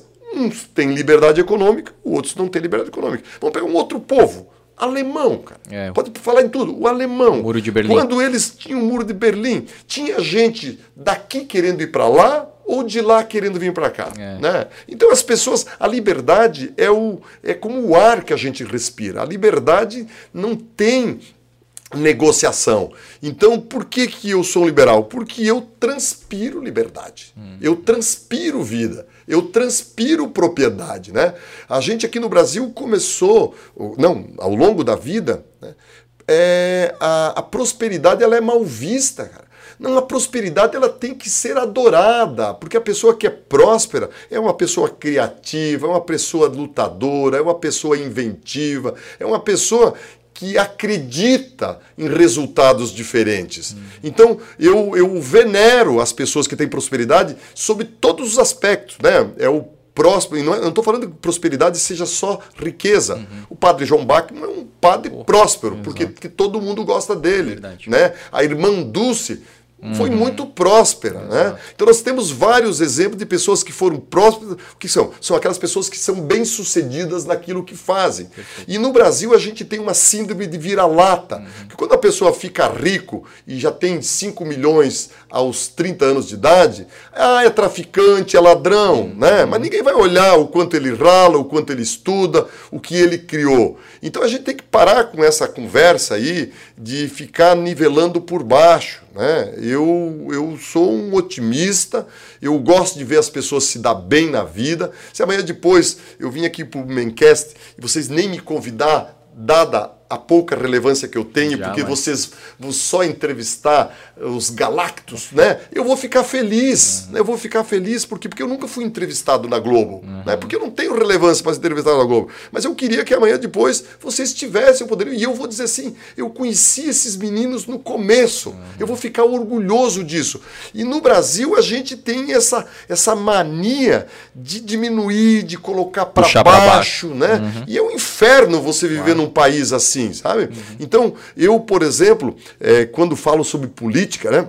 Eu acho o Partido Novo legal, eu acho a nossa proposta legal, mas eu não acho que nós temos monopólio de virtude e que tudo que tem tá aí está errado, de que todos os políticos são ladrões, de que todos os políticos estão na política para fazer o mal. Não, tem muita gente boa. Às vezes eles têm ideias erradas, uhum. né? eles tomam caminhos errados, mas tem muita, muitas pessoas bem intencionadas. Então a gente tem que começar a é, nivelar por cima, sabe? Uhum chega desse negócio do, do pessoal ficar falando mal do Neymar, né? É um monte de invejoso, cara. Ah, porque o Neymar tem um helicóptero, comprou um apartamento em Balneário Camboriú de não sei quantos milhões. É um é trabalho dele, talento dele. Ah, mas ele não deveria ganhar é, 50 milhões por mês. Mas não está saindo do teu bolso? Não, não, primeiro, não sai do meu bolso. Segundo, se ele ganha, porque vale. Exatamente. Ninguém Ao... paga, ninguém, nenhum clube vai pagar que isso. Que não né? merece. Né? Quando ele muda de clube, e olha que eu não morro de amores por Neymar, não, cara. Mas quando ele muda de clube, só no anúncio ele vende quantos milhões de camisas. Exatamente. Né? Os patrocínios. Os patrocínios, essas coisas todas. Então, eu, eu, eu vejo isso com muita tristeza, as pessoas é, ter esse sentimento de vira-latice, uhum. né? um sentimento uma inveja, menor, né? uma inveja. Eu, pelo amor de Deus, uhum. cara, eu quero ver todo mundo voando, bem, né? nadando Exatamente. de braçada. Porque quando todo mundo tá bem, a gente tá bem também, né, é cara? Óbvio, claro, Exato. Claro. Quando os meus amigos estão bem. Mas, mas dizem, sabe, uma ah. coisa que, que diz que é difícil, né? Diz que é o exercício, assim, diz que você testa uma amizade, sabe quando? Ah. Não é no fracasso, não, no sucesso. Diz que é difícil você suportar o sucesso de alguém que teve as mesmas oportunidades que você. Né? Exatamente. Né? Porque pode estar aí embutido um sentimento forte de frustração, Verdade. de fracasso. E aí a única forma que tu tem é desmerecer, é diminuir. Então, eu, pelo contrário, cara, eu quero ver as pessoas se dar bem na vida. Eu vejo os alunos meus que me superaram, né? Tenho alunos aí hoje que recebem honorários a peso de ouro. O meu salário dá uma, uma semana deles. Eu fico feliz, porque no fundo eu me orgulho, pô, eu contribuí de uma forma, direta ou indiretamente, com essa pessoa. Então, a gente é, tem que tomar muito cuidado com essas posturas de baixo astral, de diminuição até porque diz que a gente é a média das pessoas que a gente convive, né? Das 10, 15 pessoas que a gente convive, né? Então se a gente tá lá, né, né junto com pessoas negativas, a gente vai ter essa média para baixo, né? Eu odeio o pessimista. Ah. O pessimista, para mim, eu, eu, eu fujo do pessimista, sabe? Porque o pessimista é um idiota que tá sempre certo, né? Uhum. Porque ele sempre vai estar tá certo. Porque é, ah, não vai dar certo. Ah, eu disse, né? Eu não, disse. E, e, ele é travestido de... Ele se traveste de realista, né? É, é, não, eu não sou, sou, não, sou pessimista, sou realista. É. Tu é um, estúpido, cara, né? Exatamente. É um infeliz. Exato. O pessimista é um infeliz. Né? Uhum. Me desculpe se eu ofendi alguém aí, pelo amor de Deus, aqui. Sou muito peremptório, mas eu, eu, eu fujo. Então, né? não é infeliz, ele é um coitado, é. digamos assim. Mas eu fujo é, do, do pessimista porque ele contagia, cara. Exato. Se tu não se cuidar, ele Ou te ele contagia. te dá um banho aí Porra, de negativismo, tipo, é. te bota lá para baixo, é, né? É. Não é bem isso aí. E aí, vamos para uma? Para mais uma? Animere MKG. Voto e apoio novo, administrando, administrando focado em resultados reais. Foi Bom, um comentário. Mensagem. É. Opa, é, tá. olha só. Tomara que ela vote em Santa Catarina. e o Silvanir Alemão colocou a avaliação do governo Moisés e Bolsonaro na, na tua avaliação? Ah, eu, eu, eu não faço avaliação de governos presentes, né? Uhum. Porque eu só faço avaliação do governo do Lula, porque tem um monte de gente que vai votar e não sabe quem foi o Lula. Tem gente que é, vai votar com 16 anos, não conhece uhum. nem a Dilma. Uhum. Então eu vou deixar para que o eleitor avalie o Moisés, porque ele é presente, avalie o, o, Bolsonaro, porque ele é presente.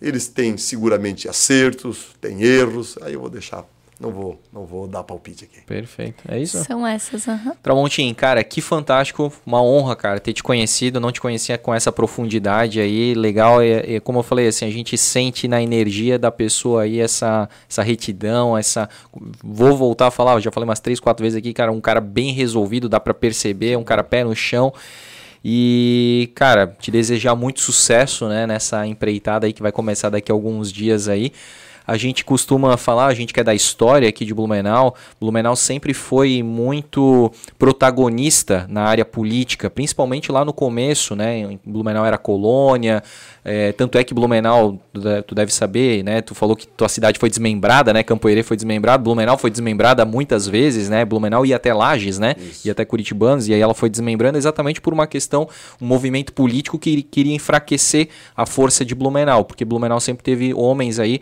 de grandeza, né? De visão, de, de longo prazo e tudo mais, né? E ao longo do tempo, Blumenau foi perdendo esse protagonismo, né? Ao ponto da gente não ter nem mais deputado federal representando certo. a gente, é uma tristeza, né? Então, é uma esperança que vem aqui, né? Alguém que não nasceu em Blumenau, mas que eu tenho certeza que tem Blumenau no coração, é. como ele diz, né? Não, não sai daqui para nada. Se sair, vai ser só para ser governador, né? Mas vai continuar tendo uma, uma relação aqui grande e forte com Blumenau. E então te desejo sucesso e deixo aqui né, um, um espaço para te fazer as tuas palavras finais, tua mensagem final. Bom, foi um prazer enorme é, conversar com vocês. Eu acho que agora vocês me conhecem até mais um pouco do que eu me conheço, né? Devo ter falado coisas aí que eu não imaginava, nem lembrava. É, foi, como você disse, eu sou um cara bem resolvido, mas hoje foi uma sessão de psicanálise. Ah, né? Da, a gente boas, faz uma auto-reflexão. Ah, faz uma auto-avaliação. Eu agradeço vocês, foi muito bom estar aqui. É, eu continuo firme nos meus propósitos, é, como nós falamos lá no meio da conversa. Para mim, o importante é o trajeto, é o caminho. A chegada é apenas é, uma consequência. Eu vou continuar sendo essa pessoa que eu sou. Quem sabe daqui uns 10 anos vocês me chamem aqui para nós falarmos sobre esse momento que eu estou vivendo porque, André, eu aprendi é, que na vida a gente faz história todos os dias. Todos os dias. Tem gente que consegue passar pela vida sem deixar absolutamente nada. Tem gente que passa pela vida e deixa um monte de coisas ruins, inclusive, né? E eu gostaria de um dia ser lembrado como alguém que é, foi ousado em certas circunstâncias e essa seguramente vai marcar a minha trajetória, porque é um ato de ousadia muito grande, né? Uma pessoa que não tem trajetória política, que não tem estrutura partidária, assim, a ponto de, de, de sonhar em conseguir um resultado é, alguém que tem lá, você conheceu minhas origens, né? Seria uma, uma loucura que quando eu tivesse saído lá da minha, da minha querida São Bernardino, Campo Herê, eu dissesse, eu vou ser governador de Santa Catarina. Então, mas por outro lado, isso demonstra que, que a gente tem que viver com energia todos os dias. Todos os dias. Eu sou uma pessoa que levanto cedo todos os dias ao invés de contemplar o pôr do sol, eu contemplo o nascer do sol. Eu até por, por circunstâncias da vida, eu moro num lugar em que não tem pôr do sol, mas tem a aurora, né? E eu aprecio ela com muita frequência. E eu faço isso porque eu aprecio a vida também todos os dias. Então essa caminhada agora, ela está sendo uma experiência formidável. Lá no final eu seguramente vou ter essa conclusão de que a experiência foi marcante na minha vida. E na pior, se tudo, tudo, tudo der errado, eu vou ser aquele velhinho que vai ter os netos e vai ter história para contar para os netos. Eu já tenho um monte de histórias, acho que falamos oh. aqui umas duas horas aqui. E três. Três. Não, não, não parece. Três horas é, contando história. Daí tu imagina, então, depois dessa campanha aqui, vai dar mais um podcast Com só certeza. de história da campanha. Então, eu agradeço muito, muito de coração a oportunidade que eu tive aqui de conviver com vocês. É, desejo sucesso para vocês dois, vida longa, muito amor, Amém. muita paz, muita ternura.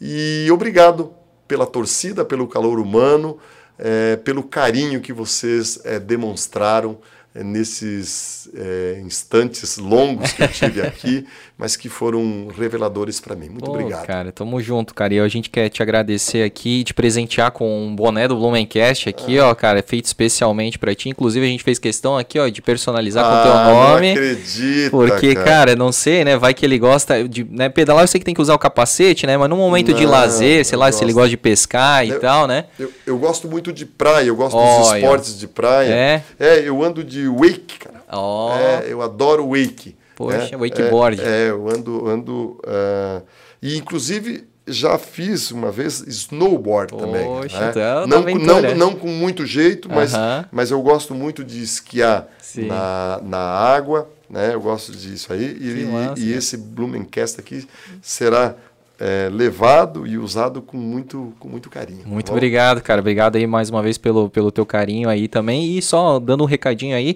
a nossa parceira NZ Caps, né, que fez e produziu esse boné muito bem feito, muito bem elaborado, exatamente personalizado. Olha aí que fantástico, cara. E com material fino acabamento. Se você estiver precisando aí fazer o seu boné, entre em contato com a NZ Caps que eles produzem a partir de uma peça. Isso que é o mais legal. Não tem pedido mínimo, tá? Quer, quer fazer um boné só para você?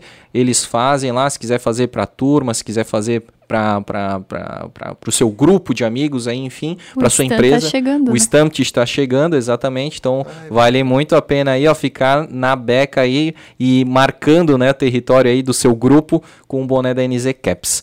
Mais uma vez, Odair Tramonte, muito obrigado. Tamo junto, conta com a gente aí. Obrigado. E com certeza a gente vai voltar a se falar aí para conversar sobre grandes realizações que tu fez aqui pelo, pela cidade, pelo estado de Santa Catarina. Muito obrigado. Tamo junto. Abraço, um abraço. Valeu, Tchau, abraço. gente.